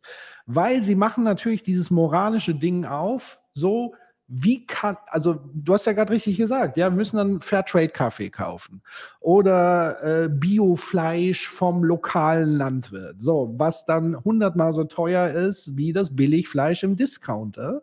Und dann entsteht halt Folgendes, die können sich frei entscheiden, das zu tun andere in der Arbeiterklasse oder in der Working Poor oder in der Poor, erwerbslos, wie auch immer, oder Menschen, die äh, äh, zu uns geflüchtet sind und nicht arbeiten dürfen und so weiter, ähm, da wird dann, also die haben gar keine Chance, sich dafür zu entscheiden. Ähm, also auch, ich finde zum Beispiel diese Debatte um diese Heizungsdinger ist auch wieder so ein Beispiel, weil wen betrifft es denn? Hausbesitzer. So, also, und es wird aber dann so getan, als dass die Ärmsten der Ärmen darunter leiden. Nein, scheiß drauf. Da, da, da, da leiden sozusagen die Besitzer von Häusern, die vielleicht im Zweifel noch zwei, drei Autos vor der Garage stehen haben, wo das ja. alles kein Problem ist, sich ein neues Auto und so weiter zu holen. Aber wenn, wenn die neue äh, Heizung eingebaut wird, dann ist hier aber Alarm ja. in Deutschland. Ja. Und das ist so diese Kränkung, die nochmal nach unten ausstrahlt. Und die, glaube ich, äh, äh, trifft jetzt auf einen Nährboden, den die Faschisten bereiten. Weil die Faschisten müssen einfach nur dem einstimmen in diesem, sage ich mal, sogenannten Anti-Wokeness-Ding und müssen genau nur das bestätigen und zu sagen, mhm. ja, die haben nicht mehr alle Latten am Zaun, die wollen das und das. Ähm, und dann laufen die scharenweise in ihre Hände ähm, weil ähm, zum Teil, glaube ich, auch nochmal so das Gefühl da ist, dass die wirklich dann was für einen tun, was natürlich nicht der Fall ist, weil die genauso neoliberal und noch viel krasser drauf sind und ja noch exkludierender und so weiter und die genauso ähm, die Arbeiter verabscheuen, ähm, ähm, wie es die an, wie es sowieso die PMC macht zum Teil. Ja. Und das ist halt das Problem. Also, dass dieses, dieser moralische Anspruch, nichts an den, an den äh, grundsätzlichen Problemen zu verändern, an, Ja. der, an der Ungleichheit und noch moralischen Druck ausüben. Ich und dann hatten- sagen, ihr seid Ja. die Doofen, ihr seid die Dummen, ihr seid die Umweltzerstörer, während ihre großen Herren mit den Privatjets und Unterseebooten zur Titanic tauchen und man ganz besorgt ist um, um genau diese Leute. Ähm, das ist sozusagen dieses Kernding. Ich meine, wir hatten ja gestern oder vorgestern ja äh, über diesen, auf LinkedIn hatte ich ja jemanden gezeigt, der sich selbst sehr progressiv, äh, was war das, Hashtag enkelgerecht und so weiter, ist seine Arbeit, ne, investiert in diese Dinge und so weiter, aber in einem Kommentar schreibt, ja, das kann aber nur über Marktmechanismen gelöst werden. Also auf der einen Seite denkt man, also man geht aufs Profil und denkt so, wow, klingt alles so voll progressiv und so weiter. Der will, ne, die wollen Strukturen verändern und so weiter. Aber eigentlich will man nichts an der Vorbedingung machen. Aber es muss alles über Markt, also Markt ist die einzige Lösung, was anderes kommt nicht in Frage. Und für mich ist, sind, das eigentlich richtig herausfordernde Positionen mit diesen Menschen, weil diese Menschen ja wirklich glauben, dass dort, dem, in dem wir gerade drinstecken, dass daraus die Lösung kommt. Mm, Und wir werden das ja nochmal detaillierter analysieren, aber für die Menschen gerade im Chat, die es nicht wissen, äh, Patrick und ich waren am letzten Wochenende bei der Palastrevolution, saßen da im Publikum. Und da gab es ja am Ende, und das werden wir wahrscheinlich nochmal hier im Stream irgendwann analysieren, da gab es am Ende so eine Art Oxford-Panel-Diskussion, wo, Mhm. wo sozusagen der Diskurs war, ist man für Revolution oder ist man für Reform? Mhm. Ähm, ich meine, beide Seiten wollten auf eine grundsätzliche Veränderung, aber äh, ich habe danach mit ein paar Leuten gesprochen und das Ding war, das, und das Publikum sollte abstimmen. Und lustigerweise gab es eine Vorabstimmung, eine Nachabstimmung. Und in der Vorabstimmung waren irgendwie 80 Prozent für Revolution. Und nach dieser Panelrunde, und da bin ich ein bisschen vom Stuhl gefallen, offen gesagt, waren 54 Prozent für Reform. Also es hat ein Switch stattgefunden. Ich man muss auch Nee, sagen, ich, dass nee, nee, stopp. Also es war tatsächlich waren 54 Prozent noch für Revolution, aber sozusagen ist es abgerutscht. Also so, ich eine leichte Mehrheit. Aber war, war nicht die Mehrheit für Reform? Egal, wir Nee, werden das ja demnächst nee, im Video sehen. Aber es war sozusagen die, die, die Differenz, sozusagen, die war dann krass durch, durch diese Debatte. Also es war vorher ganz klar die Revolutionsstimmung, aber dann war irgendwie, ach ja, pff, doch nicht so. Ähm, und wir werden das ja ausführlich analysieren, weil natürlich das gut, super Mehrheit- spannend war. Ich, ich was- höre gerade was für Revolution. Vielleicht waren es auch die, dr- die, die 13 Drinks, die wir hatten zwischendurch. um- um- Die- Aber egal, äh, back to business. Äh, nichtsdestotrotz gab es diesen Switch und man muss auch sagen, dass äh, das sozusagen Reformpanel war auch nicht schlecht bestückt, wobei äh, das Revolutionspanel war auch sehr gut bestückt. Nevertheless, ähm, ich ich hatte danach mit jemandem gesprochen und ich fand ganz, äh, die, die geswitcht ist, sozusagen, also von Revolution zu Reform. Und dann war ihre Aussage: Ja, guck mal, ich habe nachgedacht und was, aber meine Eltern, die haben ja das Haus und wollen wir denen wirklich das Haus wegnehmen und so weiter. Und ich meinte so: Guck mal, das ist doch eigentlich die falsche Bo Botschaft, sondern wo- worüber wir doch eigentlich reden müssten, ist nicht, wir nehmen deinen Eltern das Haus weg, sondern wir müssen doch über die Produktionsmittel reden. Wir reden darüber, also mein, äh, äh, mein Punkt wäre ja, dass sowas wie, äh, also wir schreiben morgen ins, äh, ins Gesellschaftsrecht rein, äh, Mehrwert, was ein, oder Profits, die eine Firma äh, produziert, bleibt, kann nur verteilt werden an den Mitarbeitenden, die dort drin arbeiten. Sozusagen ein Profit kann nie rausgehen aus der Organisation. Nur wenn man sozusagen in dieser Organisation gearbeitet hat, kann man daran partizipieren. Das wäre die einzige Veränderung, die ich morgen machen würde. Also nichts mehr und das wäre wahrscheinlich schon eine äh, kannst Reform oder Revolution nennen. Aber damit hätten wir ja schon den Wandel, ohne dass wir darüber reden müssen, dass wir jetzt äh, alten Menschen irgendwie ihre Häuser wegnehmen und so weiter. Aber auf der Ebene findet leider der Diskurs äh, gar nicht mehr statt. Ja. Ich habe sogar noch eine kleine Zusatzidee entwickelt im Zuge Gott. dieser ganzen Erbschaftssteuergeschichten. Ähm, und zwar, wenn man so sagt, man will jetzt nicht irgendwie äh, sozusagen Enteignungen und so weiter sofort jetzt überall und wie auch immer, wäre, also ich weiß nicht, ob das schlau ist oder einfach dumm von mir, diese Annahme, aber stell mal vor, es gibt ja so äh, ähm, Firmen in privater Hand, es wird ja immer wieder rum äh, rumgejault, so, wenn da der Eigentümer stirbt, dann muss das ja unbedingt äh, vererbt werden wegen Arbeitsplätzen und die Leute verlieren ja sonst den Arbeitsplatz, wäre ganz schrecklich.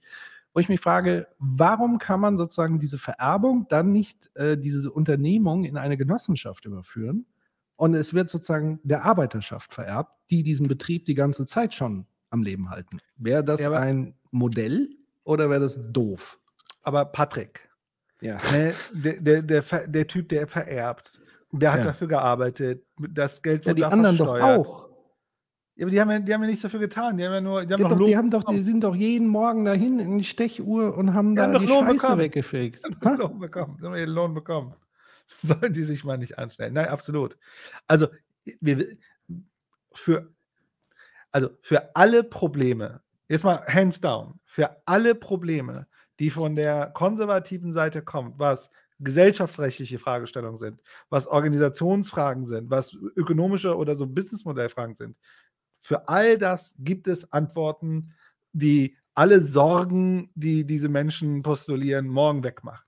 Jetzt mal ganz ehrlich, wenn die so tun, wenn, wenn morgen sozusagen das Unternehmen vererbt werden soll und dann tut man so, ja, wenn das nicht in den Händen der Familie bleibt, dann ist alles kaputt. Ich bitte dich. Es wird Äh, Merger wahrscheinlicher ist, also wie viele Unternehmen werden heute also- gekauft und werden von einem anderen Management geführt? Ja, und da muss man, glaube ich, mal wirklich empirisch nochmal nachforschen, dass es wahrscheinlich wahrscheinlicher ist, dass im Falle einer Vererbung der Betrieb eher den Bach runtergeht wegen Streitigkeiten und so weiter oder weil jemand dann das Geschäft übernimmt, von dem er keine Ahnung hatte, weil sozusagen meistens ja der Vater auch nie Raum gelassen hat, um das jemand irgendwie vernünftig zu vermitteln, weil er immer selber entscheiden wollte und so weiter. Da würde mich wirklich mal interessieren, wie viele gescheitert sind an, an dieser Vererbungsgeschichte. Äh, das wir fände ich nochmal interessant. Ich wir müssen aber sagen, wir wissen, dass doch managementgeführte Organisationen, wo man nicht 30 Jahre drin war, einfach dauerhaft erfolgreicher sind als alle anderen. Also die, den Teil der Wahrheit müssen wir, also wenn wir uns angucken, die erfolgreichsten Unternehmen sind managementgeführte Organisationen. Deswegen, das geht ja alles, das ist ja alles nur. Äh, äh, Ja, guck mal, wurde, das wurde sogar untersucht. Ist so. was, was ist denn so? Gibt es da eine Quelle dazu? Was? Wurde laut Jenny ja untersucht, ist so mit diesen Familiendingsbums. Oder bezieht sich das auf kleine Königreich? Ich weiß nicht, ob das bezieht. Mit, diesem. Vererben und geht es dann eher im Bach. So, ob die Superreichen das auch so sehen? Weil, Natürlich nicht. sorry, ich habe dich äh, im Flow unterbrochen. Alles gut, alles gut.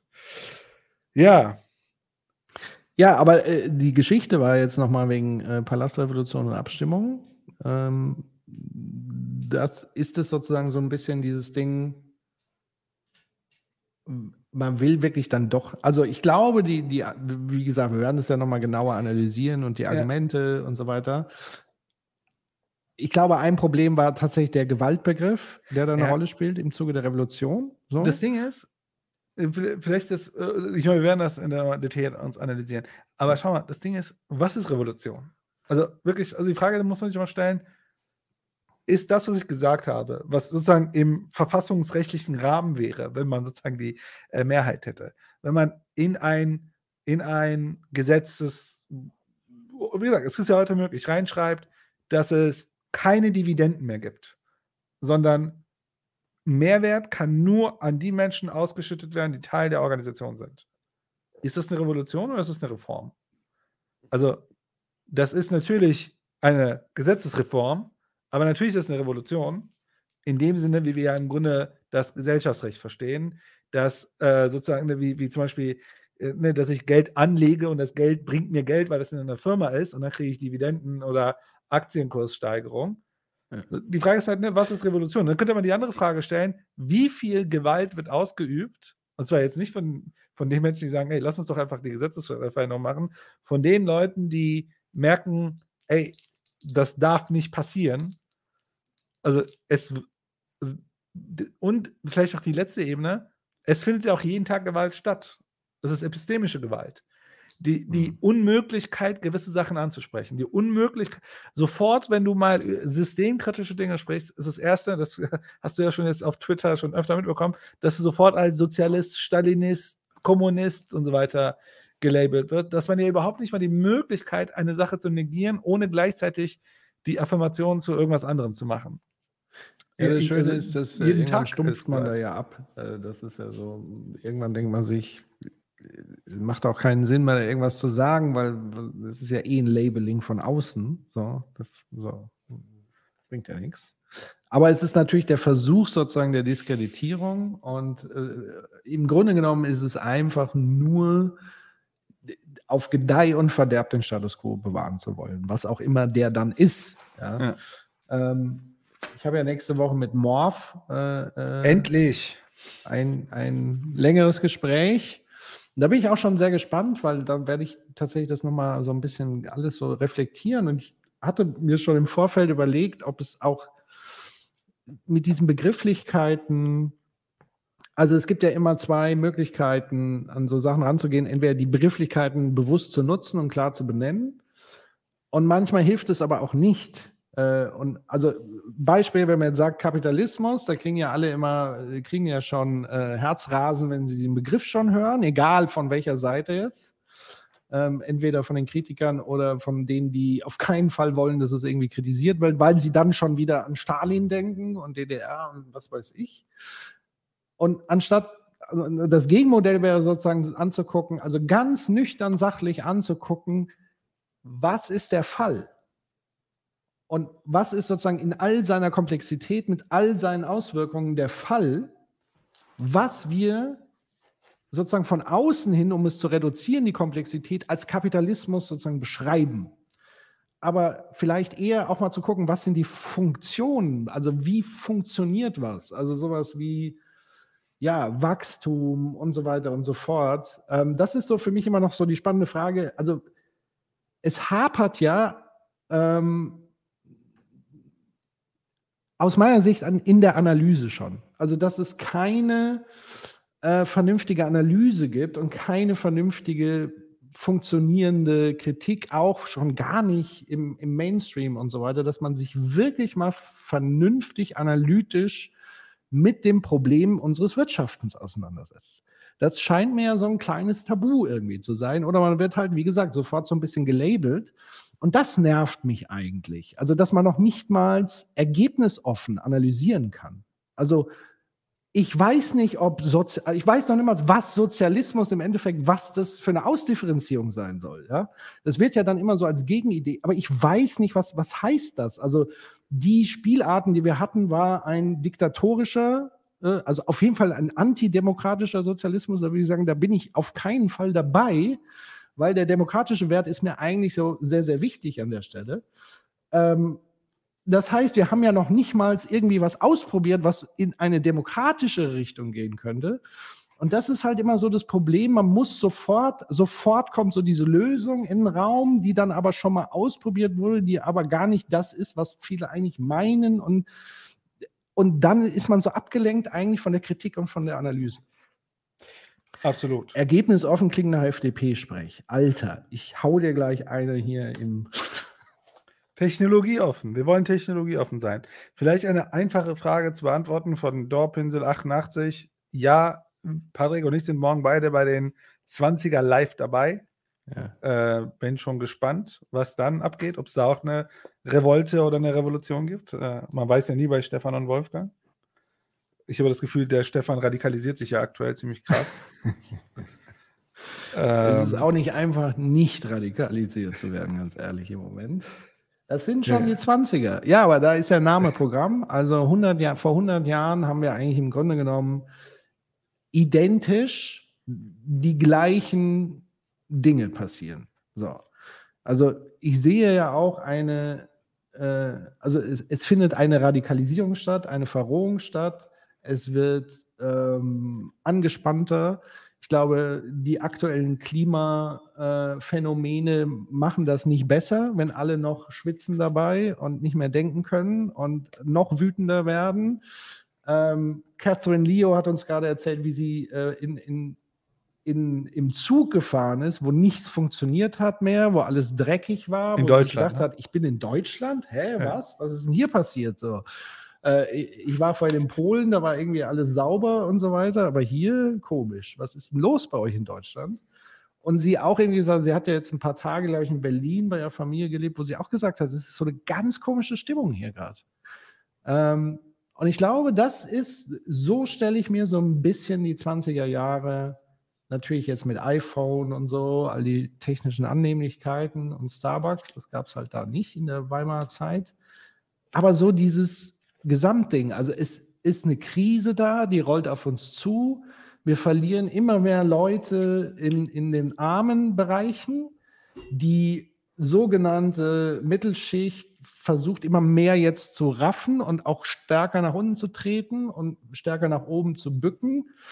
Und ja, und natürlich die, die, die Geld haben, versuchen natürlich auch den Status quo zu bewahren. Und vor allen Dingen diejenigen, die gerade sehr viel Geld mit fossiler Industrie machen und den, den Planeten in den Arsch äh, gewirtschaftet haben. Und so wird es jetzt immer schlimmer. Und jetzt kommen sozusagen die faschistischen Ideologien, die ganz offen mit dem Recht des Stärkeren und schließ dich mir an, dann bist du Teil der Stärkeren und wir grenzen uns ab von den Schwachen und die grenzen wir aus und wir reinigen hier. Also das sind all die, der gleiche Wahnsinn, den wir in den 20er Jahren schon hatten. Äh, Schröck 3 schreibt, technische, quote unquote, Annehmlichkeiten, die die kollektive Entfremdung noch weiter vorantreiben. Patrick wird zum Lindy-Man. Was heißt das? Lindner? Werde ich hier getrollt von Kurt 1 oder was? Gibt gleich hier die stille hat doch eine Treppe. Krone. So. Äh, Die 1920er hatten aber mehr junge Leute und weniger reiche Leute. Ja, das stimmt. Ich hoffe, wir, haben, wir sind nicht in den 20ern wie 1920, weil ich glaube, die 30er wären nicht so nice. Nee, das, äh, aber wie gesagt, es fühlt sich gerade so an, als ob das so irgendwie History repeats in einem, es ist so wie der dunkle Zeitstrahl nochmal anders. Irgendwie, ich weiß es nicht, keine Ahnung. Keine Ahnung. Fragst du dich manchmal, wir sind in einer zu ähm, kritischen Bubble und ist alles nicht so schlimm? Einfach mal so reingeworfen. So, Ja, ich habe das, ja, ich hab das, ja, ich hab das ja heute wieder anhand eines Tweets äh, er- erlebt. Äh, quasi, ich habe ja irgendwie heute Morgen, äh, ich mache ja jetzt immer so einen Morgengruß an die Verdrängungsgesellschaft. Und das hat viel nicht gefallen, weil ich aus meinem Heimatland, wo ich gerade, zumindest, was heißt Heimatland, da wo ich gerade halt, oder wo ich schon sehr viele Jahrzehnte wohne, in Bayern, ja, danke fürs Beileid, jetzt schon mal vorab. Ähm, und da war eine Meldung vom Bayerischen Rundfunk, ähm, quasi Wasserknappheit jetzt in Bayern, in einzelnen Kommunen, Dürre, bla bla bla. Und dann habe ich das so gepostet, habe halt gesagt, ja, wir haben halt in Bayern andere Dinge zu regeln. Also hier äh, Kulturkampf muss erstmal geklärt werden. Und äh, wir müssen ja erstmal dafür sorgen, dass die, die Ölheizung bewahrt wird und, und diese Sachen. Also so ein bisschen polemisch. Man, wie gesagt, man radikalisiert sich ja. Ähm, und dann kamen so komische Sachen, ähm, weil ein relativ bekannter, äh, heute will man sagen, ein, ein ja, eher rechter Troll hat da nur relativ neutral was gepostet und zwar darauf hingewiesen, dass ähm, das Bild, was dieser Bayerische Rundfunk verwendet hat, ein Bild aus 2022 eines trockenen gelegten Staudamms sei und deswegen sei das sozusagen alles Fake News. So. Was natürlich mit der eigentlichen Meldung überhaupt nichts zu tun hatte. Und dann kamen da äh, Armeen von Leuten und haben dann diese komischen Sachen äh, gepostet, so von wegen, das ist alles nur inszeniert. Es, es gibt sozusagen, gar, also es wird hier nur eine Panik geschürt vor dem Klimawandel. Es ist überhaupt nicht so schlimm. Äh, hier, ich habe ein Foto, das ist bei mir um die Ecke im Tegernsee, ist alles grün. Guck doch, ist grün. Was willst du denn? Und äh, dass sozusagen die Grünen wollen äh, nur und wahrscheinlich dann weltweit, es muss ja anscheinend eine Weltverschwörung sein der Grünen, die die komplette Wissenschaft äh, lenkt und steuert und die UN steuert. Also die Grünen haben gefühlt die ganze Welt unterwandert und jetzt dieses große Narrativ aufgemacht, dass wir äh, äh, in der Klimakrise sind, aber es ist gar nicht der Fall. Es ist alles ganz normal. Dann kommen so diese Argumente, früher war es auch mal warm, wir haben ja davon, die Römer haben davon ja profitiert und all diese Scheiße, die wir hoch und runter bei 2045 schon äh, diskutiert, kam dann so alles auf einen Schlag. Und von daher war, glaube ich, die Ursprungsfrage, sind wir zu kritisch? Äh, das ist ja nur die ökologische Komponente. Es gibt ja immer noch die, weil du bist ja jemand, der sagt, das Schlimmste wäre ja jetzt, wenn wir über Marktmechanismen die Klimakatastrophe lösen und wir verweilen aber in den ökonomischen Verhältnissen. Das ist ja für dich so der Worst Case. Genau, der, für mich wäre der Worst Case, also deswegen bin ich immer vorsichtig. Äh, wenn ich, so ein bisschen wie Catherine Leo könnte man sagen, äh, zu sagen, ey, wir müssen das eine Problem lösen und dann Worst Case, Kapitalismus löst es. Also, aber wir landen bei schlimmeren ökonomischen Verhältnissen. Ne, also radikales Ding wäre, wir schaffen es, Theorie, also Annahme, wahrscheinlich nicht, wir schaffen es über CO2-Bepreisung, bla bla bla bla bla bla, aber die ökonomischen Verhältnisse verschlimmern sich noch mehr. Ähm, genau. Also, das ist so ein bisschen immer, immer äh, meine, meine Perspektive drauf. Oh, ja. Also ist alles schlimm. Ich würde sagen, aus einer äh, gesellschaftlichen Perspektive, wo wir wissen, wie Kapitalverhältnisse auch sozusagen Demokratie vermitteln. Äh, und da gibt es ja die eine oder andere Studie zu und wie sich das entwickelt. Da kann man auch Beispiel Piketty lesen oder so ein Kram. Sind wir wahrscheinlich echt nicht in so einem Idealzustand. Ja, also ich glaube, wir sind tatsächlich, wir haben so ein, ich glaube, der Zenit ist lange überschritten. Es hat lange funktioniert, das ist ja auch das, was, was Catherine vorhin ja gemeint hat. Also diese, diese Aufstiegsgeschichte in die Mittel, Mittelschicht. Die hat eine Zeit lang sehr gut funktioniert, sowohl in den USA wie auch in Deutschland. Also genau dieses Ding. Ich glaube, wenn das so weiter ausgebaut werden, reformmäßig weiter ausgebaut werden würde, aber sowas wie Gier oder so, das gibt es ja in den ökonomischen Begriffen und Kategorien gar nicht, habe ich heute gelernt auf Twitter von Ökonominnen.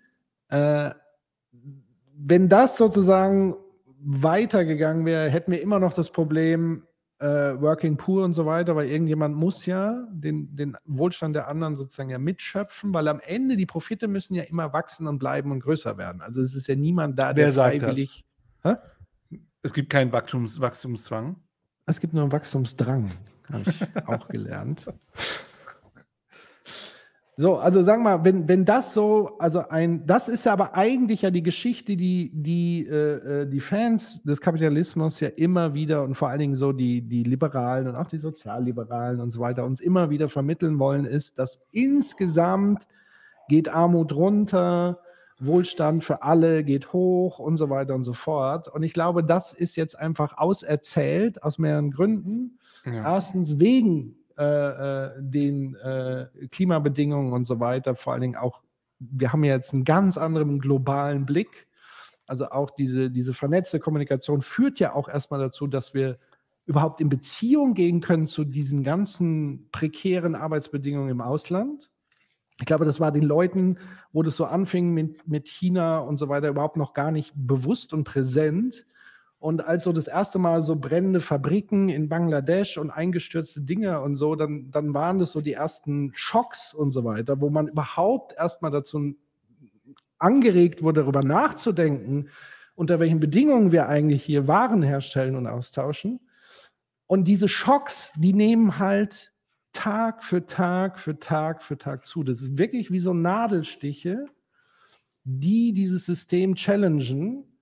Ähm, und es wird aber auch jetzt immer gefühlt brutaler in der Abwehr. Also ich habe jetzt irgendwie Herrn, deinen dein, dein Freund da, den Dr. Dr. Dr. Dr. Dr. Dr. Ziegel, Ziegenmann. Nur zwei, Doktor. Nur zwei, da nicht Ja. drei. Nee, zwei, Doktor. Zwei ist ja lächerlich. Das hat ja fast jeder. Einen dritten hätte sich auch noch leisten können. Aber echt. Ähm, was hat denn der nochmal gebracht, was du, was du neu, ja, was, hat, was war denn das? Äh, das war, äh, ach Gott, Alter, soll ich das wirklich vorlesen? Komm, ich gebe ihm. Das war ein Quote, den er auf, also er hatte ihn auf Twitter Also, rausgehauen. Äh, und das war, warte mal, da. Das war echt der Hit. Also, was hat er geschrieben? Twitter. Capitalism is not an ideology. It is not imposed on the society. It is a natural growth. It is not like communism or fascism or socialism. These are ideologies. They have to Ja. be imposed. Ja. Das hat er, glaube ich, tatsächlich auf Fox News, war er eingeladen. Hm. Unser Mann bei Fox News.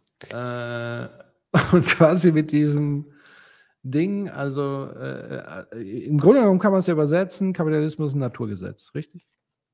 Kapitalismus ist der Naturzustand. Der Naturzustand. Okay. Ja. Jo. Und alles andere ist im Grunde eine, also und immer, wenn, das ist ja die, die kernlibertäre Ideologie, dass sozusagen Markt und Kapitalismus der Naturzustand ist und immer, wenn der Mensch eingreift, macht er es nur schlechter. Ja. Weil ja im Grunde der Eingriff selbst ist ja dann sozusagen von einem Menschen, der selbst opportunistisch handelt und der Eingriff sozusagen immer zu seinen Gunsten was machen soll. Genau. Also da würde ich jetzt hier, äh, Kurt äh, schreibt, Feudalismus ist die heilige, von Gott gewollte Ordnung. Das, was Zittelmann da sagt, ist im Grunde genommen die säkularisierte Variante, weil wir haben ja sozusagen hier im Westen so Gott äh, mit Nietzsche beerdigt, äh, so frühestens. Und so der, der aufgeklärte, äh, also dieses Gottesding zieht nicht mehr so und deswegen geht man jetzt zur Natur. Also es ist quasi, also entweder Wissenschaft, es ist wissenschaftlich bewiesen, dass das ein Naturzustand ist. Deswegen ja die drei und vier, fünf Dok Doktortitel ähm, mit dem symbolischen Kapital, um das nochmal zu untermauern. Ähm, aber es ist halt völlig, ja, ich weiß gar nicht, wie ich es bezeichnen soll. Dumm? Ich frage mich halt, also bei, bei, bei diesem Glaubt das Titelmann- wirklich? Was soll ich, ich, ja, ich habe Titel, also ich, ist mal ganz ehrlich, der Mann, wie soll ich sagen, der ist ja, also ich würde sagen, er hat limitierte kognitive Fähigkeiten, weil wenn du ihn in Interviews siehst, der hat ja die argumentative Fähigkeit von einem Fünfjährigen, wobei der Fünfjährige ja immer noch seine Fähigkeiten ausbaut und er anscheinend ja an die Grenzen seiner Kognition ge gekommen ist. Schreibt, Diesen Menschen darf man ja eigentlich nicht- Maoist Was? gewesen. Er war früher mal Maoist. Was er, ja, das sind diese, die nie sowas gecheckt. Also, weißt du, wenn du dich mit diesen Menschen hinsetzt, mit seinen zwei Doktortiteln und seinem I Love Capitalism T-Shirt, wenn, dir erkl- also wenn du ihn fragst, erklär mir doch mal bitte, warum du denkst, dass Kapitalismus ein Natur, der kommt ja mit Argumenten wirklich, da, da wird meine vierjährige Tochter wahrscheinlich bessere Argumente rauspacken, wenn, wenn ich mit ihr darüber mal ein bisschen, wenn wir gemeinsam reden. Ich weiß nicht, man kann diese Menschen ja nicht ernst nehmen. Also, das ist ja, der Typ ist doch eine reine Witzfigur. Der ist doch eine Karikatur, die eine rauskommt. Also, man muss sich ja fragen, welche Gesellschaft existiert, wo ein Titelmann relevant ist. So, und dann hat sie ja schon Hm. die Antwort. Ich kann, ich kann diese Menschen nicht ernst nehmen. Also, es ist ja für mich so, er er ist sozusagen ein, ein Hyperkapitalismus-Subjekt. Äh, was soll ich sagen? Für mich ist er ein Witz. Ja, also, umso erstaunlicher, dass er halt immer wieder eine Bühne bekommt. Ähm, das wäre übrigens noch ein großer Themenkomplex, den ich mit Catherine gerne diskutiert hätte. So dieses Ding der Postmoderne, alles wird so gleich wichtig. Stichwort auch ausgewogene Berichterstattung. Also man muss jetzt den Doktor Doktor einfach auch einladen, zwingend, damit er sozusagen eine Meinung repräsentieren kann. Und diese Meinung wird dann aber nicht als Meinung deklariert und Ideologie, sondern quasi als, ja, das, er vertritt sozusagen den Fakt. Und das ist natürlich ein massives Problem äh, in, in der medialen Vermittlung. Äh, und im Journalismus, also da aus meiner Sicht versagt gerade ja auch der Journalismus an sehr vielen Stellen. Es ist ja fast auch eine tägliche Abwärtsspirale gefühlt im Moment, was, Ja. was da abgeht. Ähm, ja, also weiß ich nicht. Dorpensel schreibt, es gibt eine ganz gute Debatte zwischen Zittelmann und Ulrike Herrmann auf YouTube. Den kann ich sehr empfehlen. Den, da, vielleicht sieht, irgendwo habe ich mal kommentiert, toller Talk zwischen einem Elfjährigen und Ulrike Herrmann. Da war ich noch gnädig zu ihm. Ja, der Typ ist einfach echt äh, Ja. stehen Das- geblieben. la- Lassen wir ihn am besten da. Irgendwann müssen wir uns mal was angucken von ihm und einfach mal. Aber es ist wie, als würde man sich ein Comedy angucken oder so. Ich meine, das ist halt zu leicht, zu Es einfach. ist halt wie RTL 2. äh, Formate zu gucken, irgendwie so. Man fühlt sich ja auch ein bisschen schlecht, dann das zu machen. Ja, ja. Ähm, ja, gibt es sonst noch was, was wir besprechen müssen? Das ist hier Bist Abend. wahnsinnig, Max. Wir Einladen? Ein. Nein. Schon mal mit einer Einladung auf die Fresse gefallen. Nicht zu vergessen die Einladung, die du nicht angenommen hast vom Rudi. Äh, auch richtig. Du meinst nicht die Einladung vom Rudi, sondern die Self-Einladung von Rudi. Also er hat sich eingeladen, aber so. nee, nee, nee, bitte nicht. Äh, Ja. Genau. Ich sehe gerade, der Schröck 3, ich glaube zum zweiten Mal. Äh, gut, das ist mal Scheint ihm wichtig zu sein. Ja. Ja, ich meine, es ist- ist eine gute Frage. Ja, Ähm, ich blende die mal ein. So. äh, ist eine gute Frage. Ähm, in mir kommt natürlich sofort äh, die erste Skepsis hoch, wenn etwas das Glücklichste sein soll, weil Glück ist ja immer etwas, was sozusagen ideologisch vermittelt ist. Ähm, aber prinzipiell, ich, man, man müsste wahrscheinlich jemand einladen, der Experte da drin ist, weil ich habe gar keine Ahnung von Finnland. Aber why not?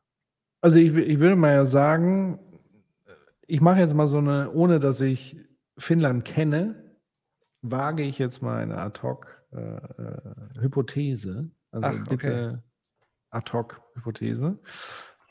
Vielleicht, weil sie ein, ein Land sind, ja aus verschiedenen Faktoren. Also A, ich glaube, sie sind ja ganz gut aufgestellt, so ich glaube, Energie ist relativ günstig da und so weiter, meine ich. Oder verwechsel ich das mit äh, Norwegen etc.? Weiß ich jetzt gar nicht. Also so die äh, ähm, Energieversorgung auch aus Erneuerbaren und so weiter. Damit können sie natürlich sehr gut wirtschaften und so weiter. Aber jetzt mal angenommen, alles ist sozusagen perfekt da, Gesundheitssystem, Schulsystem. Dann ist ja schon die Frage, bin ich dann geschützt genau vor diesem Narrativ, was uns ja medial wirklich tagtäglich um die Ohren gehauen wird, mal ironisch, mal knallhart, mal über Bande, weil man so äh, ausgewogene Berichterstattung macht und auch mal die AfD einlädt, damit sie mal was sagen kann, dass sozusagen dieses Narrativ kommt. Es kommen Wellen von Menschen, die uns alles zerstören wollen. Und dass sozusagen die Intention ist, dass das, was man hat, unbedingt zu schützen zu wollen vor dem anderen. Und dass das eine Quelle sein kann, ein Nährboden sein kann für genau diese faschistischen Ideologien, die ja eben zum einen den Schutz der eigenen Gruppe bevorzugen und sich ja auch abgrenzen und schützen vor den Bedrohungen der sogenannten anderen, wer auch immer das ist. Das ist ja vielfältig. Das können Kommunisten sein, das können die Ausländer sein, das können die Juden sein. Irgendjemand ist ja immer da, der einem was wegnehmen will.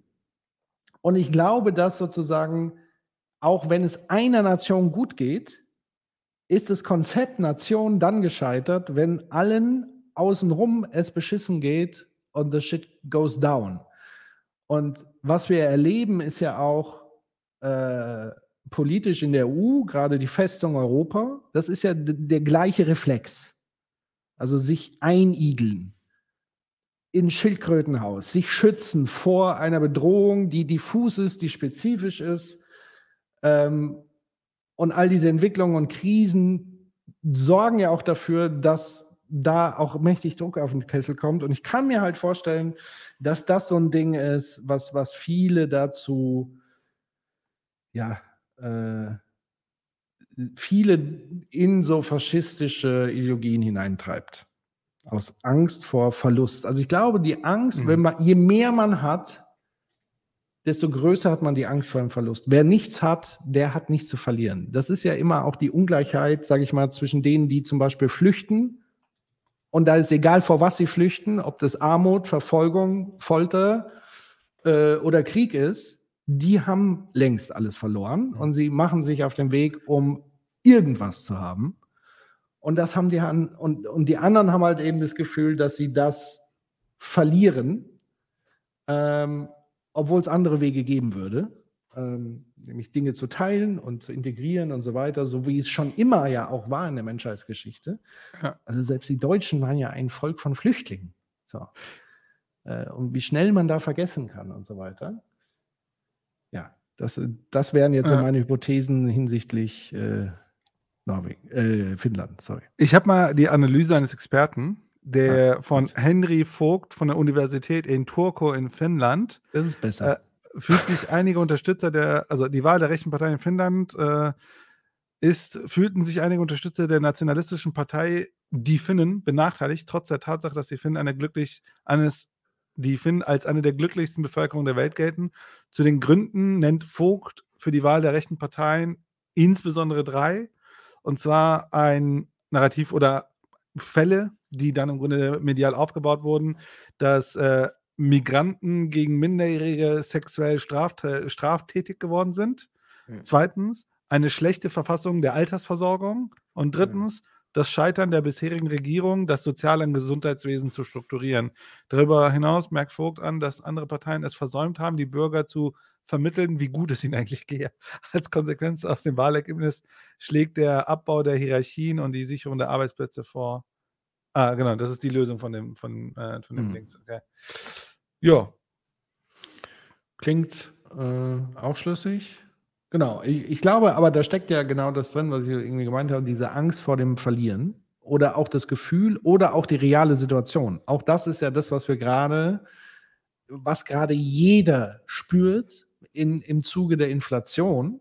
Und jeder hat ja seine unterschiedliche Strategie im Umgang. Und manche sind einfach gezwungen dazu, andere Strategie zu machen. Andere können noch haben ein bisschen mehr Spielraum und so weiter. ja, Ähm, aber jeder spürt es gerade, dass es sozusagen bergab geht. ja. Jeder spürt es gerade, dass äh, äh, Dinge schließen, dass Züge nicht mehr sauber sind, äh, Ja. all diese Sachen. Also es ist sozusagen wirklich ein Abstieg. Und, dann, und das, dann gibt es ja sozusagen dann die, die Narrative aus der konservativen Richtung, die halt sagen, Deindustrialisierung. Aber im Grunde genommen ist das Phänomen dahinter sozialer Abstieg. Und wen Ja, ich trifft mein- es halt als erstes? So. Ja.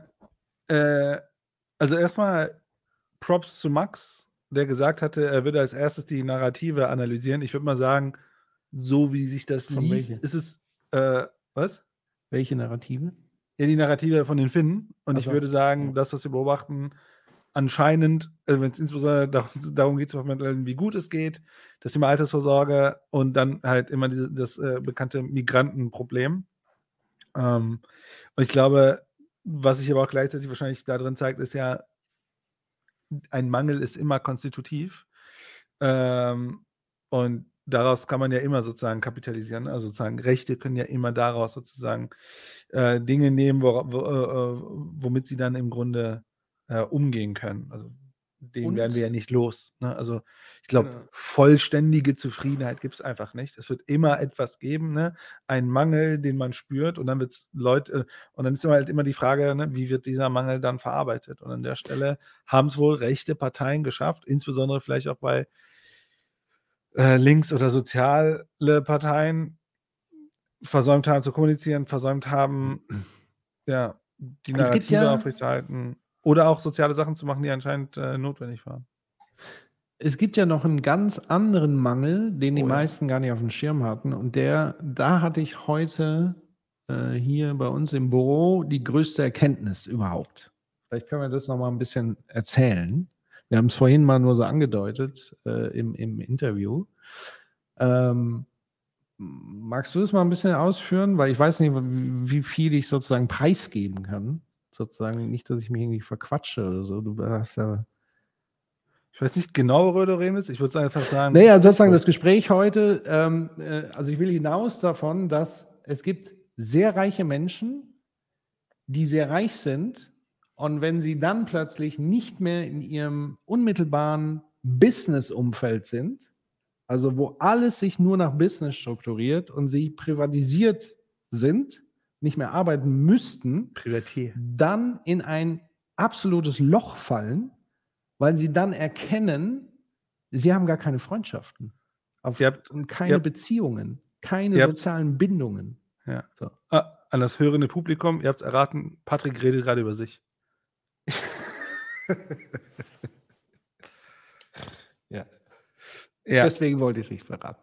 ja das kannst du ruhig raushauen. Also ich glaube, das ist ja erstmal, Ja, wir müssen ja die Person nicht benennen, die das erzählt hat. Ähm, genau. Also, aber die Geschichte, die fand ich tatsächlich, äh, also ich fand es so einleuchtend ähm, und, und krass, dass dann zum Teil, wenn dann so Feierlichkeiten stattfinden, man ähnlich, man könnte es ja fast schon wie Casting-Agenturen bezeichnen, die dann zu Feierlichkeiten wie Hochzeiten und so weiter Leute einladen, damit sie da sind, aber sie haben gar keine persönliche Beziehung zum Brautpaar.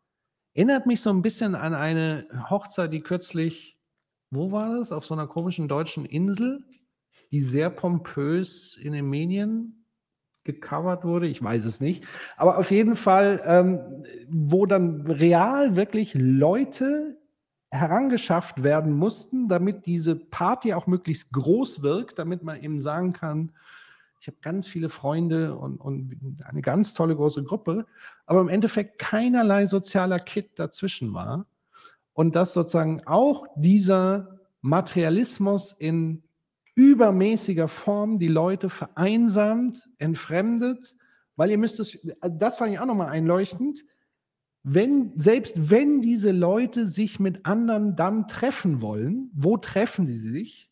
Wo wollen sie sich treffen? Sternchen-Restaurants. Genau. Und da sprechen wir jetzt nicht von den etwas besseren Italiener um die Ecke, wo irgendwie das Nudelgericht 20 Euro kostet, was schon sehr viel Geld wäre. Es geht um Sondern 600 sprechen wir Euro so- Rechnung. Hm? Es geht um 600 Euro Rechnung für drei, vier Leute. 600 Euro Rechnung, wo man sich halt zum Lunch trifft. So, und wenn dann die andere Person, die dann irgendwie, äh, äh, mit der man sich verabredet, sagt, hör zu, sorry, ich meine, ich verdiene jetzt nicht schlecht, aber ich kann mir jetzt nicht, ich habe eine Familie, ich kann mir jetzt nicht einfach mal so ein 600 Euro Essen leisten und die dann so ganz empört sind, wie das denn sein kann. Also es heißt, dass sie selbst mit einem völligen Überfluss an Reichtum sich selbst der Teilhabe an Gesellschaft entziehen. Das ist doch völlig verrückt. Also wir haben eine Situation, wo arme Menschen aufgrund der materiellen äh, Umstände nicht an der Gesellschaft teilnehmen, weil sie sich überhaupt gar kein Restaurant leisten können.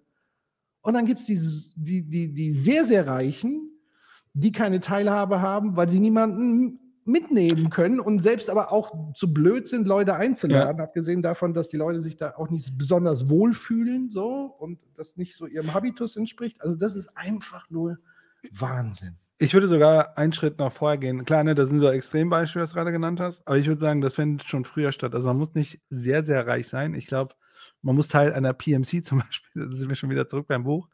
Und ich glaube, ab irgendeinem ein- Zeitpunkt, und das haben einfach, ich sag mal, Organisationen, das haben wir so, Organisationen sind so, ne? Organisationen werden irgendwann übergriffig und mögen es, die Leute zu vereinnahmen. Das sind Organisationen, ne? sie sind Maschinen der Entfremdung, gar nicht, nicht nur negativ. Also ein gewisser Teil Entfremdung in Organisationen ist ja auch okay. So, ähm, aber dieses komplett immer stärker vereinnahmen, bis hin, dass du, keine Ahnung, ne, du, da kommt ja die nächsten Podcasts, wo du ja mal über Menschen, die 120 Stunden die Woche kloppen und das geil finden, redest und so weiter. Und ich, das ist auch wieder eine Extremform. Aber ich würde sagen, wir können eine kleinere Form nehmen, so, so 60 Stunden. Also ich habe einen Kumpel, der hat jetzt einen Job angefangen seit ungefähr einem Jahr. Und dann habe ich mit ihm gequatscht, da fühlte er sich so ein bisschen ausgepowert und meinte, wie ist du dies, das? Und dann erzählt er mir so, er hat bis jetzt nur 60, also die nie unter 60 Stunden die Woche gearbeitet. Äh, und tendenziell mehr. Äh, und ich glaube, und dann hat man, ist man nur noch auf der Arbeit, man arbeitet sehr viel man, und irgendwann vereinnahmt das ja auch deinen Geist. Du denkst dann über Dinge auf der Arbeit. Ne? Also ich meine, es ist auch irgendwie vielleicht was Positives, dass unser Geist ja auch irgendwann anfängt, die Dinge interessant zu finden, die man die ganze Zeit macht. Aber ich glaube, was ja dann, und das war auch das Gespräch, was wir heute Mittag hatten, ist, dass der Moment kommt, wo auch Sachen, über die du reden kannst, dieser Kram ist. Und dann kommt ja der Moment, da du ja mit Leuten reden, die diesen Kram auch machen. Und das ist so ein slippery slope. Ne? Es ist so ein slippery slope, wo man sich von auch seiner Community entfremdet, also Community oder seine Gemeinschaft und seinen sozialen Dingern. Äh, und ich glaube, das passiert schneller, als man denkt. Und ich würde sagen, insbesondere in der PMC passiert das ja super schnell. Ähm, und das ist die andere Seite der Medaille. Also man müsste ja eigentlich sagen, ist das für alle scheiße, das System, ne? Don't hate the player. Das Game ist halt. Deswegen, ich verstehe das, ich, ich verstehe wirklich nicht Menschen, die, ich meine, zumindest die, die Probleme benennen einfach. Also von mir aus sagen die, ey, ich mag eigentlich Marktwirtschaft fein oder ich meine, Marktwirtschaft ist jetzt als Mechanismus ist jetzt mal da und hat ja auch sinnvolle Funktionen, aber ich mag gewisse Sachen, aber ich, dass man zumindest die Probleme benennt und sagt, die existieren auch die Limitierung des Systems akzeptiert und einfach mal, von mir aus sogar sie einfach nur mal nennt. Und ich finde aber, dass oft in diesem Diskurs einfach, also das macht mich sprachlos, dass die Leute, also manchmal denke ich, die Leute sind einfach blind dann. Oder auch, wie ich sage, begrenzte Kognitionsfähigkeiten. Äh, ja, das ist halt krass. Ja, ich glaube, da, da wirken ja viele Ideologien gleichzeitig aber das Ding ist ja, das, das, das ist eine Sache, die ich mich immer und immer wieder frage, ist, wir alle haben Ideologien. Ja, ja. Wir haben, wir haben, ist doch, ist es okay? Also ist doch vollkommen, also du und ich haben ja schon unterschiedliche Sichtweisen auf der Welt. Ja. Und ne, also, also wir sind, also wir drei, die sehr eng miteinander regelmäßig arbeiten, würde ich sagen, gucken unterschiedlich auf Sachen und so weiter. Ja. Aber wir können, also ich frage mich so, dann lass sie doch mal benennen. So, wir, ich kann dir sagen, wo sind meine Dinge und so weiter. Und dann können wir ja immer noch von mir aus in die Differenzbetrachtung gehen. Aber dieses zu denken, man, man hat die Weisheit im Sinne, ich habe die neutrale Position gepachtet. Ich kann mich immer zurückziehen, denn ich bin von mir aus ein Mann der Wissenschaft oder eine Frau der Wissenschaft. Das ist so, das sind so Baseballschläger-Momente, weißt du, wo man echt sagen will, so, ey, warum rede ich überhaupt mit dir? Warum rede ich mit dir? Ja, also ich glaube ja, dass das schon eine durchaus sehr menschliche, grundsätzliche Eigenschaft ist. Und dass. Zu denken, man hat die Weisheit gepachtet? Ja. Deswegen, also ich glaube, hier, das ne? begegnet einem sehr oft. Deswegen halte ich ja selber hoch äh, ja. against wisdom. Ja. Und ich, ich, ich glaube, es gibt einfach, und ich glaube, das sind, weiß ich nicht, ob das vielleicht auch, wenn, wenn ich uns drei jetzt mal so ein bisschen analysieren würde, würde ich fast behaupten, wir drei sind Charaktere, die im, im Leben vielleicht schon den einen oder anderen krassen Umbruch hatten, um es mal so zu formulieren. Das heißt, Biografien mit Brüchen sind vielleicht auch ein bisschen offener für, dass es auch irgendwie was anderes geben könnte. Und ja. dass man so, also das könnte sowas sein. Äh, aber weiß ich nicht, keine Ahnung. Ich glaube, ähm, vielleicht ein Gedanke dazu. Ich glaube, der Grund, also wenn Leute wie, also ich hatte letztens einen Tweet gesehen, da war auch äh, Rudi Bachmann irgendwie hatte geschrieben, sowas wie: Es gibt zwei Gruppen von Menschen. Die, die daran glauben, es liegt am Charakter, und die, die daran glauben, äh, der Mensch ist nur eine Vermittlung von Systemen und so weiter. Und der schreibt das so runter, als wäre das so nur Glauben. Und dann denke ich mir so, hast du noch nie eine Organisation von innen gesehen? Also, hä? Also, wenn du doch, also, wenn ich morgens, wenn ich morgen in eine Firma gehe und Gehaltsstrukturen verändere, dann ist das radikal anders. Also dann, dann, dann, ist doch die, die Organisation eine andere. Wenn ich Hierarchien, Strukturen, Reportings, Prozesse verändere, dann verändert sich ja da drin ganz viel. Also wir, also wir wissen, das Ding ist gleich, das ist gleich der Fehler, dass wir diesen Diskurs immer so auf, diese, auf der Gesellschaftsebene führen, aber äh, aber den Diskurs nicht runterbringen. Also ich finde, diese, diese, dieses, das auf, auf, auf Gesellschaftsebene diskutieren wir, das geht nicht, das geht nicht. Aber wir haben ja quasi Gesellschaftsstrukturen in Organisationen. Also in Organisationen können wir ja an Governance arbeiten und sehen, und das sehen wir ja, da gibt es ja genug Soziologiestudien zu, das macht ja was mit den Menschen. Und deswegen kann man ja diesen Satz gar nicht stehen lassen mit, es ist der Charakter ne, so, keine Ahnung, die progressiv, nicht, sorry, die so Liberalen, die glauben an den Charakter des Menschen und die Linken, die glauben, der Mensch ist nur, boah, äh, ist nur Sozialität oder so. Und was ja, glaubt das er? Das alles, äh, alle sind Agenten.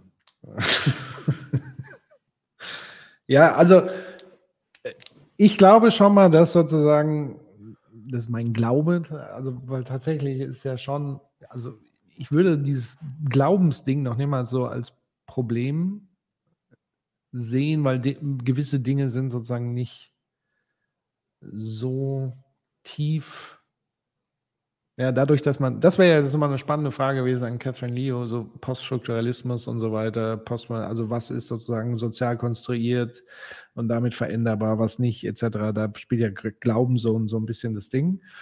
Aber sagen wir, meine bisherige Erkenntnis ist eigentlich so dieses zwischen Eigenverantwortung und, und strukturell, dass da schon ein gewisses Zusammenspiel gibt. Also es ist für mich auf jeden Fall kein Entweder-Oder also das wäre ja auch so eine, so eine Kritik, die ich an diesem äh, Don't hate the player, hate the game, so ein bisschen im Player kann man durchaus mal äh, auch mal was sagen. Aber, und das ist ja dann das Problem, dass sozusagen in Diskussionen, wenn man über die, die strukturelle Ebene mal wirklich fokussiert sprechen möchte, kommt dann sofort dieses Argument der Eigenverantwortung. So, so wenn man zum Beispiel, das hatte ich mal eine Diskussion auf LinkedIn zum Thema Burnout wo ich gesagt habe, strukturelle Bedingungen mit Beispielen können auch Burnout bei Leuten hervorbringen.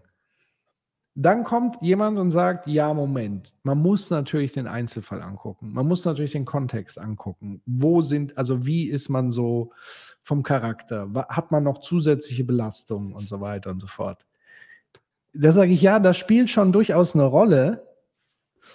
Äh, aber deswegen ist ja diese strukturellen Bedingungen nicht obsolet. Also, und ich kann vor allen Dingen ja empirisch schauen, häuft sich das in einer Organisation? Also hat man besonders viele Krankheitsfälle, besonders viele Burnout-Fälle? Dann kann man schon mal sagen, vielleicht ist es nicht immer äh, äh die Eigenverantwortung, die dazu führt, weil man sich nicht besser schützt, nicht resilient ist, nicht genug Yoga macht und was weiß ich, sondern dann sind es vielleicht wirklich strukturelle Bedingungen.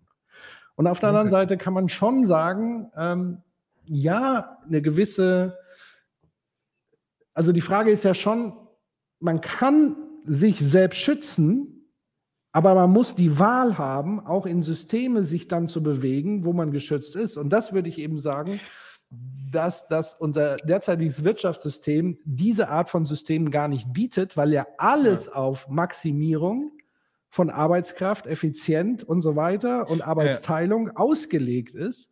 Ja. Das heißt, diese Systeme, in denen wir uns flüchten können und uns schützen können vor Burnout, werden immer weniger.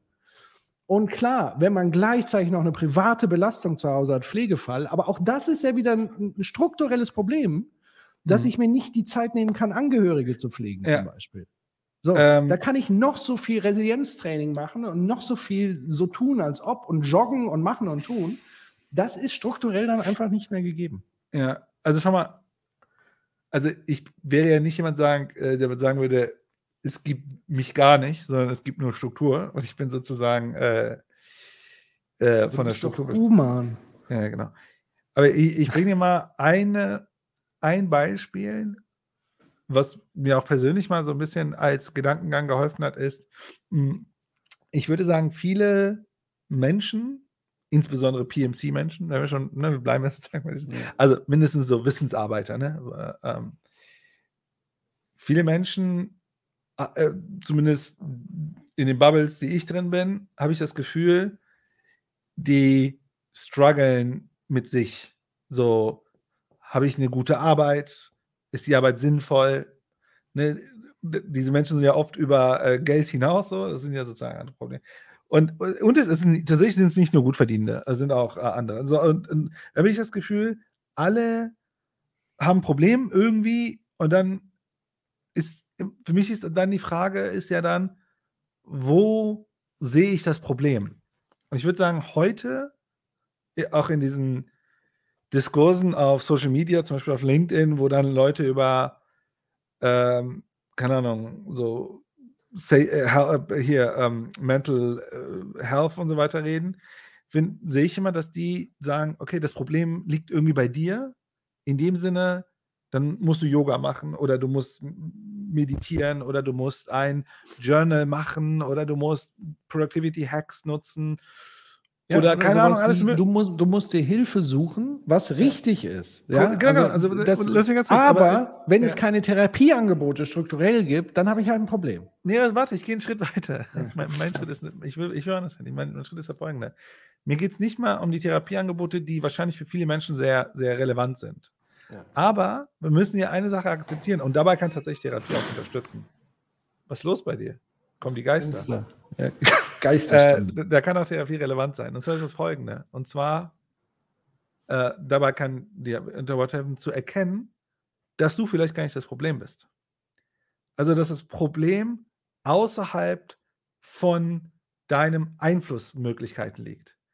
Weil ich glaube, das verändert schon was. Also, wenn du denkst, du bist das Problem und du suchst die ganze Zeit nach einer Lösung, dieses Problem zu lösen, aber du kannst nichts machen, finde ich, es ist ja auch schon ein großer Teil der Erkenntnis zu sagen, okay, scheiße, so. So, alle sind gefickt. Nicht nur ich, so.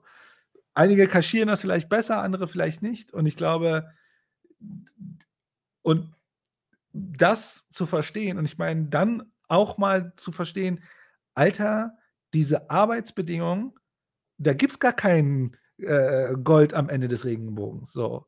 so, wenn die mir in diesen Workshops erzählen, ich soll meinen Purpose finden, warum eigentlich? So. Und ich glaube, diese Erkenntnis kann ja schon selbst was geben.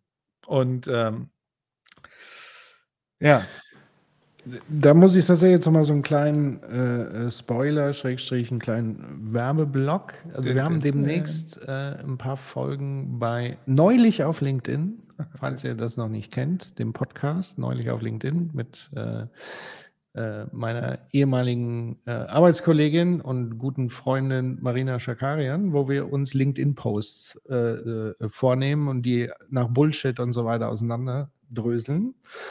Und da gab es jetzt eine Folge, die wir produ- produziert haben, die ist noch nicht raus, aber da bin ich, da bin ich so richtig ausgerastet. Das war das, was du gerade angedeutet hast, nämlich so ein, so ein Dude, der auf LinkedIn irgendwie über die Gen Z, da gab es ja einen großen Spiegelartikel vor kurzem, so die, wir, wir wollen uns nicht mehr kaputt machen bei der Arbeit. Ähm, und wo dann VertreterInnen der Gen Z quasi gesagt haben, was sie für Vorstellungen haben an Zukunft der Arbeit, eben weniger Arbeit, mehr Private Life, mehr Freunde, mehr Sinn und so weiter.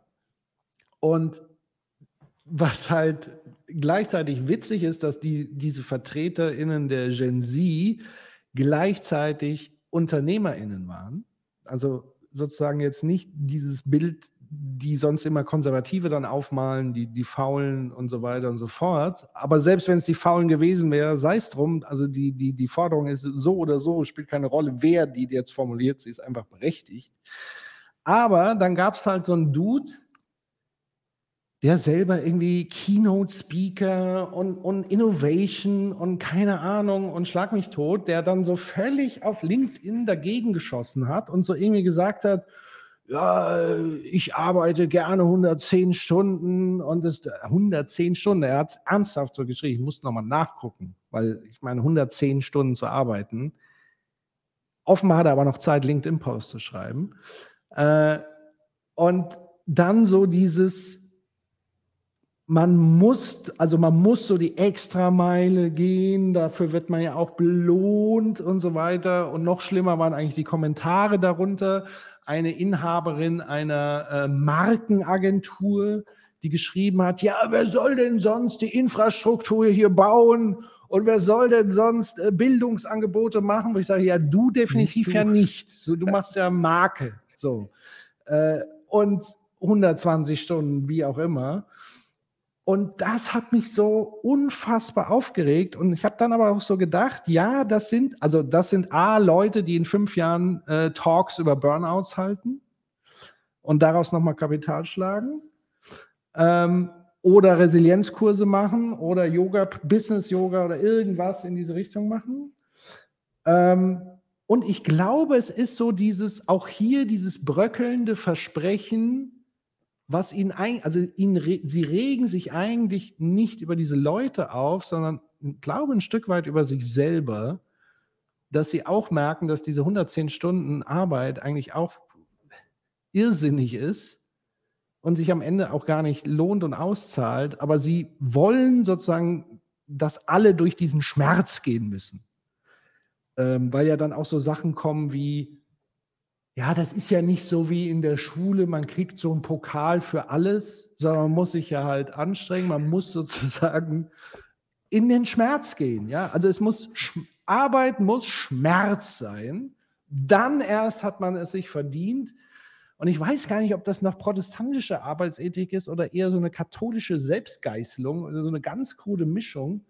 Aber da, da, da das habe ich gelesen, habe gedacht, Alter, was ist bei dir eigentlich? Ich meine, wenn er das so für sich macht, ist ja völlig, soll jeder machen, wie er will. Ich arbeite auch gerne viel und so weiter und intensiv, aber ich bin auch niemand, der das von anderen einfordert.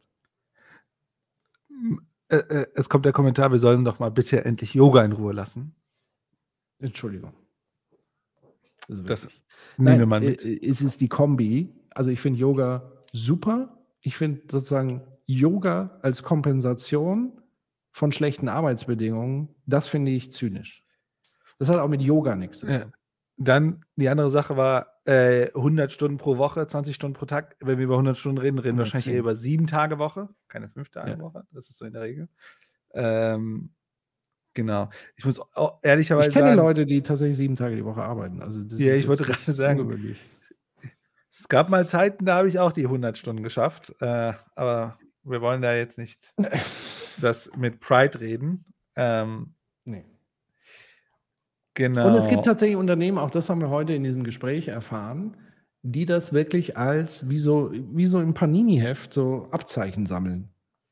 So, also das sind Trophäen, wirklich. Burnouts, Trophäen, weil man ist ja durch die Hölle gegangen, weil man so viel gearbeitet hat. Weil man so, so sich, also es ist quasi so wie auf dem Schlachtfeld, äh, die, die, je, je schwerer man verletzt wurde, desto mehr hat man sich aufgeopfert für die Sache.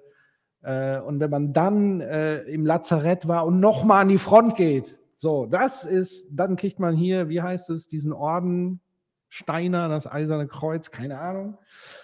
Äh, äh, so. Ähm, ja. Wirklich Wahnsinn. So, Purple um Rain, genau. Um vielleicht so ein bisschen abzurunden, ich hätte noch zwei Fragen im Chat gesehen, die wir vielleicht noch machen könnten. Eine, die ist jetzt schon ein bisschen weiter oben. Äh, ich fange mal mit dir an. Also ich stelle sie dir mal, Patrick, weil ich glaube, du hast, du kannst dazu ein bisschen erzählen. Hattet ihr schon mal, Patrick, schon mal deine Gedanken zu dem Interview mit Veronika Grimm geteilt? Äh, unsere Bewertung würde er gerne mal hören oder sie hören, Dorpinsel. Was meinst du? Was? Welches Interview? das Interview, was wir geführt haben mit Veronika Grimm, ob wir Ja. mal, oder du in dem Fall jetzt ich frage, ob du mal deine Bewertung dazu, deine Gedanken so Darf ich? schießt los. Ich bin, ich bin entspannt. Äh, also ich war, also ich habe, ich war nicht überrascht vom sozusagen vom Verlauf des. Ich habe mir davon eigentlich nicht sehr viel versprochen. Äh, und ich war auch die ganze Zeit, das können einige Zeugen hier auch im Chat und Human vielleicht auch bezeugen, ich hatte eigentlich auch gar keinen Bock auf das Interview. Es war ja auch mehr so, auch so eine Art von Selbsteinladung. Also es war ja eher so, wir haben ja sie besprochen, dann hat sie sich bei mir gemeldet, hat gesagt, lass uns doch mal persönlich darüber sprechen. Und dann konnte ich halt schlecht sagen, nee, habe ich keinen Bock drauf, weil dann wüsste ich genau, ah, die wollen nicht mit einem reden, aber reden über einen. Deswegen habe ich gesagt, okay, wir machen das jetzt mal. Ich verspreche mir davon aber ehrlich gesagt nichts, weil ich ja vorher schon die rhetorischen Dinge von ihr und so weiter angeguckt habe. Und äh, ein Stück weit hat sozusagen der Verlauf des Interviews aus meiner Sicht die Sichtweise auch noch ein bisschen bestätigt. Ja, man konnte sozusagen ein paar Sachen fragen, aber auch nicht alles. Ich hatte da auch noch einige Fragen im Petto und so weiter. Human kam leider nicht zu Wort, muss man fairerweise sagen. Ich habe also auch, also die erstmal letzten hat halbe sie- Stunde. Genau, erstmal hat sie ja sehr viel geredet und, und Rederaum. Wir haben da zu wenig unterbrochen. Das ist dann sozusagen die, die Kritik an den Interviewern. Wir haben da zu viel Raum direkt gelassen, um einfach mal, also meine Idee davon war, einfach, einfach erstmal reden lassen und dann einhaken. Hat aber dazu geführt, dass natürlich sehr viel Raum und so weiter und Zeit verloren ging. Und dann habe ich sehr viel äh, äh, geredet und Human kam dann ganz zum Schluss so mit ein paar Sachen. Und ich würde ja sagen, dass, ähm, und die Reaktion war ja auch so von, ich sage mal, den Fans von ihr, war ja auch so, das war mal ein richtig tolles Gespräch. Das war ja mal richtig so Mitte. So stelle ich mir die Mitte vor. So war, und so hat sich auch irgendwie angefühlt. Also ähm, es war ein angenehmes Gespräch so, aber rhetorisch gesehen, ähm, und das habe ich auch bei Twitter-Diskussionen ja mit ihr, wenn man mal ein Argument hat, wo man eigentlich das Gefühl hat, jetzt habe ich den Pudding mal an die Wand genagelt, dann wechselt sie den Raum. So, rhetorisch gesehen. Und dann, so kann man keinen Diskurs führen. Also das, das, das, das funktioniert so nicht. Und deswegen ist sie aus meiner Sicht rhetorisch super fit. Ich glaube auch, dass sie in, in hoffe ich auch in einigen Dingen viel Ahnung hat und so weiter. Aber ähm, da kam jetzt wenig Kritik raus, die wir oder ich zumindest gerne äh, unterbringen wollte. Ja. Politiker muss man unterbrechen. Sie ist ja keine Politikerin. Ja, ja, also sie, sie, sie ist sie ist eigentlich Ökonomin und Wissenschaftlerin. Da würde ich aber sagen, sie verhält sich in vielen Positionen eher wie eine Politikerin. Und das Mhm. könnte vielleicht auch daran liegen, dass sie in der einen oder anderen Interessensgemeinschaft aktiv ist. So Ja. Stichwort Gas, Wasserstoff etc. Also hier war die Frage, warum wir sie nicht mehr äh, sozusagen gespiegelt hatte, ja, denke ich, geblieben. Wir hatten einen harten Cut. Und wie Patrick sagt, war wahrscheinlich die erste Hälfte hat sie sehr stark übernommen. Dann hat Patrick übernommen. Ich bin gegen Ende gekommen. Ich fand, ich fand an ein, also ich finde, das Gespräch ist beendet eigentlich, als es spannend wurde, Ja. weil wir an einigen Stellen sie versucht haben, in spezifische Fragestellungen zu bringen, wie zum Beispiel, also eine spezifische Sache, wo zumindest aus meiner Sicht ihre fehlende Antwort oder eigentlich äh, ein Indiz dafür ist, äh, ne, dass sozusagen wir dort an Limit, Limits gekommen sind äh, von gewissen Ideen und beispielsweise als sie, als ich gesagt, äh, dass der Diskurs war, können wir eine ökologische Transformation, sie, sie ist ja für ökologische Transformation, aber bei gleichem Wachstum. Und meine Fragestellung war gar nicht jetzt im Sinne von Post-Growth oder Degrowth, sondern ich habe einfach sozusagen gefragt, rein äh, logisch betrachtet, äh, kann es ein Wachstum geben im Grünen? Da meinte sie, ja klar, Dienstleistung, dies, das, wie immer. Aber dann habe ich so, ja, kann ich verstehen, was sie sagt, aber wie stellt sie sich das denn vor? Denn die größte Wertschöpfung in Deutschland passiert ja nicht über Dienstleistungen, sondern über Vorproduktion, industrielle Produkte und so weiter. Diese zu transformieren, also das geht ja gar nicht. Also das, es Mhm. wird, also es kann ja danach wieder ein Growth geben, aber es muss doch einmal runterfallen oder so. Ja. Genau, da sind wir so ein bisschen an die Limits ihrer Erklärungen gekommen. Da, da gab es ein paar Beispiele, äh, wo, wo das passiert ist. Ja. Aber genau, das war leider dann gegen Ende und zu kurz. Vielleicht noch eine Bemerkung. Ich habe Mm, auch eine, aber hau du raus. Ja, also vielleicht meine letzte Bemerkung zu dem Thema wäre, ähm, ich habe versucht, immer das so aufzubauen, dass wir ihr ihre Gedankenlogik rekonstruieren können. Das heißt, sie nicht nur so darstellen, als sie ist böse oder so, sondern verstehen, aus welcher Logik sie denkt, dass die Sätze, die sie sagt, wahr sind, auch in einem guten Sinne. Ich muss aber dazu erwähnen, dass das, was in den letzten Wochen auf Twitter abgegangen ist, insbesondere mit ihr und Isabelle Weber, also das war echt drüber. Also was die da manchmal für Dinge raushaut, Fake News hier, der New Yorker schreibt falsch und so weiter und wie sie sich verbündet hat mit Rudi Bachmann und dann wirklich richtig hardcore gegen Isabella Weber geschossen hat, das war schon echt. Heute hat sie ja wieder angefangen. Ne? Ja, ich, du, du warst ja wieder direkt dabei.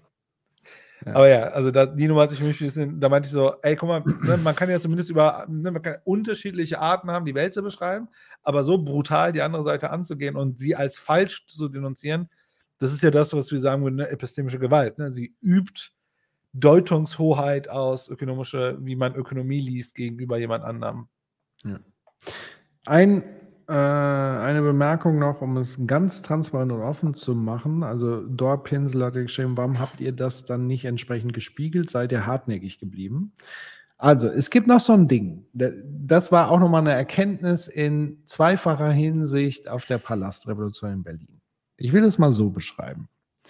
Es gibt Personen, die haben ein gewisses symbolisches Kapital ja, einen sogenannten Nimbus. Man hat sozusagen eine Art, ja, ich sage, sie verkörpert ja eine Wirtschaftsweise. Das ist jetzt für uns beiden. Against ein, Wisdom.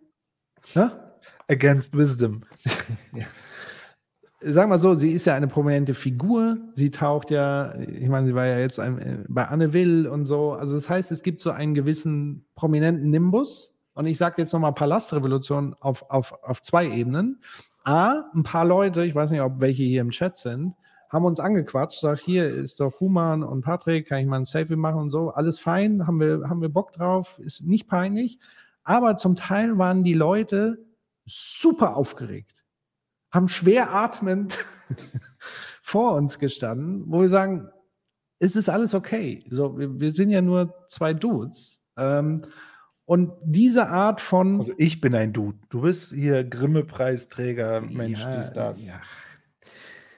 Genau. Das ist ja dieser Nimbus-Ding. Deswegen erwähne ich das eigentlich so gerne.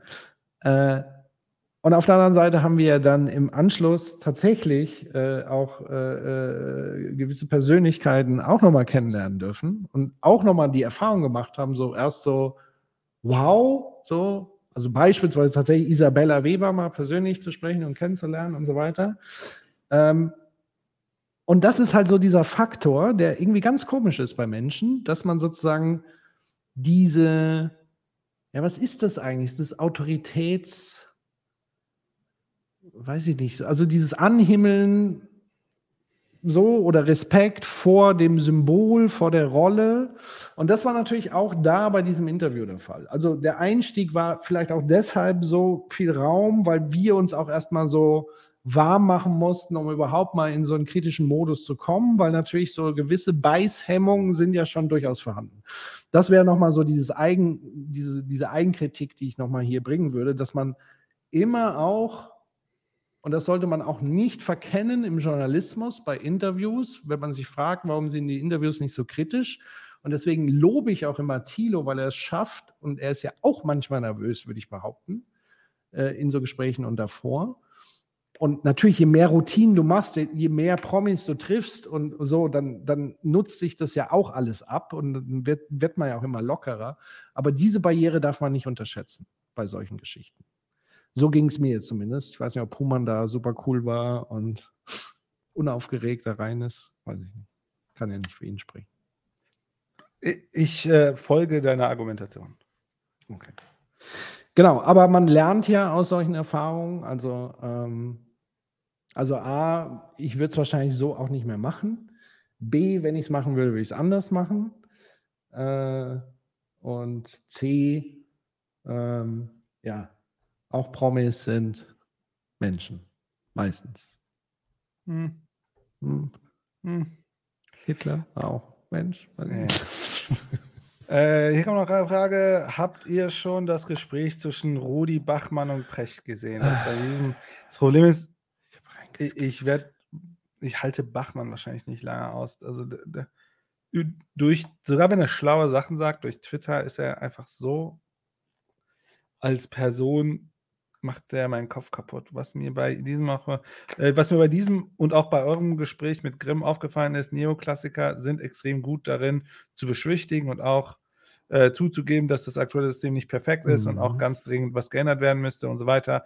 Ja, das ist so ein bisschen auch äh, dieses, äh, was wir vorhin hatten mit dieser, äh, sind wir schon wieder bei der PMC, dieses, wir müssen ein bisschen ändern, damit es sozusagen be- besser wird. Aber halt Ja. nicht die, also man merkt ja, der große Diskurs zwischen Isabella Be Weber und den anderen aktuell ist ja, äh, der Heil, äh, also Isabella Weber fasst den heiligen Gral der Neoklassiker an, und zwar der Preis. Und, genau, es geht äh, ja um die Epis, also es geht ja um die Episteme, um die Säulen äh, äh, der ganzen Zunft. Und es geht eben nicht um ja, dieses äh, Schmuckwerk, wie heißt denn das? Dieses Verschnörkeleien, die kann man so variieren. Das, da sind die Neoklassiker ja, offen. Wenn man so an Klassik denkt, denke ich an so klassische Bauten mit großen Säulen und so weiter und Stuckwerk und Verzierung und weiß nicht, ob das die architektonisch richtige Einordnung ist, aber in diesem Bild geblieben, dann sind sie gerne dabei, sozusagen das Interieur zu verändern, aber auf keinen Fall darf man die Säulen antasten. Und das ist bei der Neoklassik halt der Fall. Und das äh, macht halt äh, Isabella und auch natürlich auch einige andere Ökonomen, die jetzt natürlich noch nicht diese Prominenz hat, das muss man ja auch sehen, das ist ja eben die Kombi aus. Es ist ja nicht nur, dass, wenn wir das machen, dann bin ich ja auch immer überrascht, dass äh, äh, äh, Rudi Bachmann da einsteigt. Das ich nicht verstehe, weil ich bin ja kein Ökonom. So, ich, also warum so? Keiner äh, versteht diesen Mann. Ich würde ja auch nicht einsteigen, wenn er über Organisation oder Innovation irgendwas schreibt. Wahrscheinlich. Wahrscheinlich schon. Also, keine Ahnung. Vielleicht doch, keine Ahnung. Äh, ich weiß auch nicht, was er schreibt, weil er im Moment stumm gestellt ist. Äh, wa- was wesentlich sich positiv auf meine Lebensqualität ausgewirkt hat. Äh, aber wo war ich stehen geblieben? Ich habe den Faden verloren. Säulen. Achso, genau. Die Kombination aus Aufmerksamkeit und Prominenz, die Isabella Weber nun mal erfahren hat, über New Yorker und über äh, ähm, Gaspreisding, ihr Buch Greed, äh, über Gierflation etc., dann, dass di dieser Term Einzug gehalten hat, dass auch diese Story sozusagen, dass erst der äh, sogenannte Wirtschaftsnobelpreisträger, was ja kein Nobelpreis ist, aber ihr wisst, was ich meine, Paul Krugman hat ja erst äh, Isabella Weber für ihre Theorie bei Preisdeckeln kritisiert, dann hat er sich öffentlich äh, sozusagen, äh, äh, hat das zurückgenommen und hat gesagt, es war doch eine ganz gute Idee und so weiter. Und das geballt ist für, für gewisse Leute in der Ökonomie ein absolut rotes Tuch, weil da beide Sachen reinkommen, mediale Aufmerksamkeit, Prominenz, äh, überhaupt werden mal Ökonomen so prominent gehört und so weiter. Und dann noch die heiligen Säulen anzutasten, wie freie Preise und so. Das ist ja wirklich eine strukturelle, tragende Säule ihres, ihres Modells. Dann rasten die halt komplett aus. Ich frage mal den Schreck 3, vielleicht wenn du Lust hast, äh, im Chat zu schreiben, lohnt sich denn das anzuschauen? Was denn? Und also dieses äh, Bachmann-Video mit Precht, lohnt sich deine Analyse? Also ich würde da ungern mein Leben verschwenden mit. Aber also ganz ehrlich, da ist jetzt nicht, also ich habe nur mal kurz reingeskippt und selbst das war mir dann ah, okay, zu du hast schon reingeskippt. Ähm, also da war jetzt, also es ist jetzt weder besonders aufregend und unterhaltend im Sinne von so Nummer von Ploss und Adler.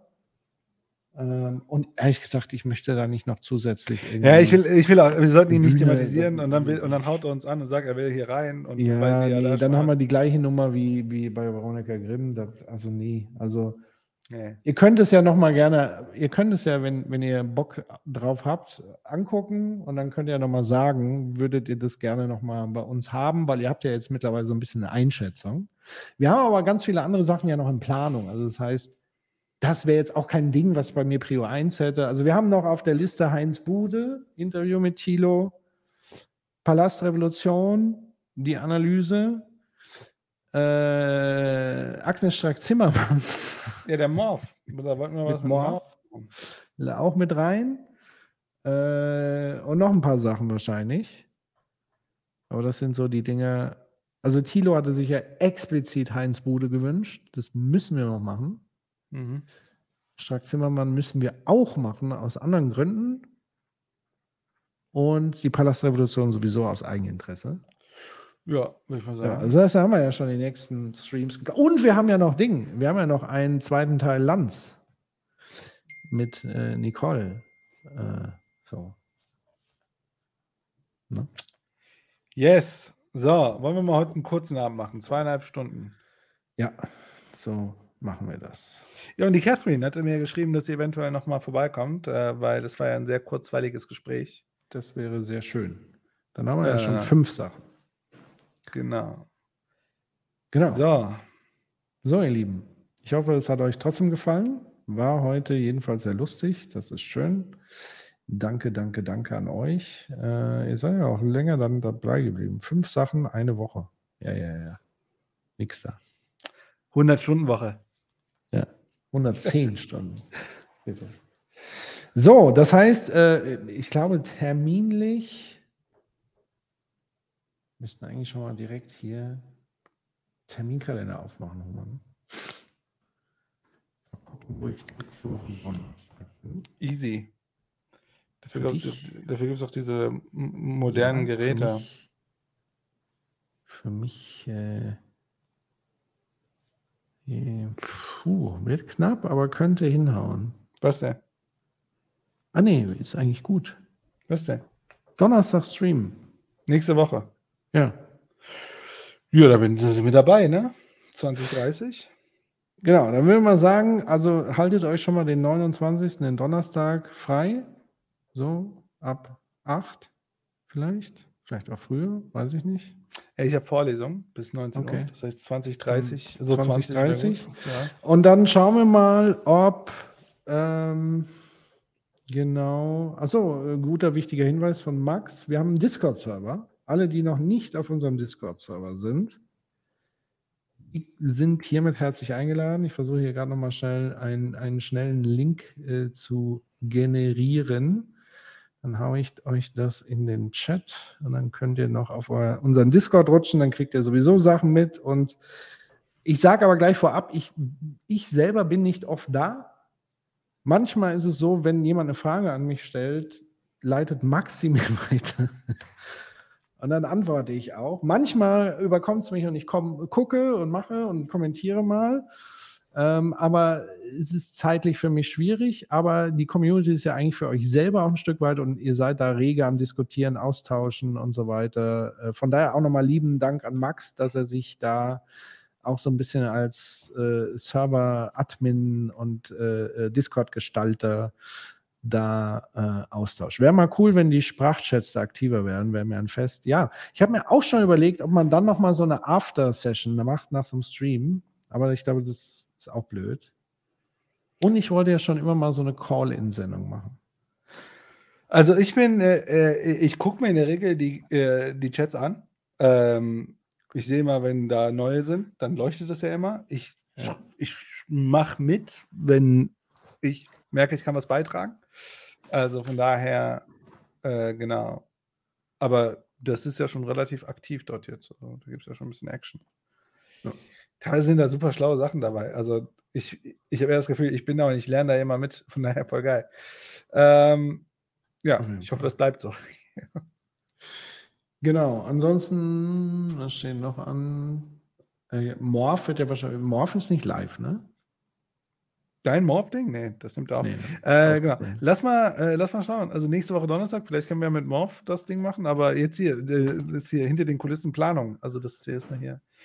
Ähm, Genau, also äh, Dave hatte tatsächlich nochmal nach Bude gefragt. Vielleicht machen wir das äh, als erstes, weil es auch so zeitlich Hm. hinterherhinkt. Ich weiß nicht, wann Ja. die Palastrevolution rauskommt. Ja. Und dann planen wir nochmal Strack Zimmermann. Wir müssen mal ein bisschen mehr planen hier. Das ist Organisation. ja, diese Lohnarbeit ist auch so ein Ding. Sehr gut. Also, an die, die Ja. noch da geblieben sind, einen wunderschönen Abend und äh, bis zum bis nächste Woche Donnerstag. Gehabt euch wohl. Macht's gut, ihr Lieben. Adios. Ciao. Ciao.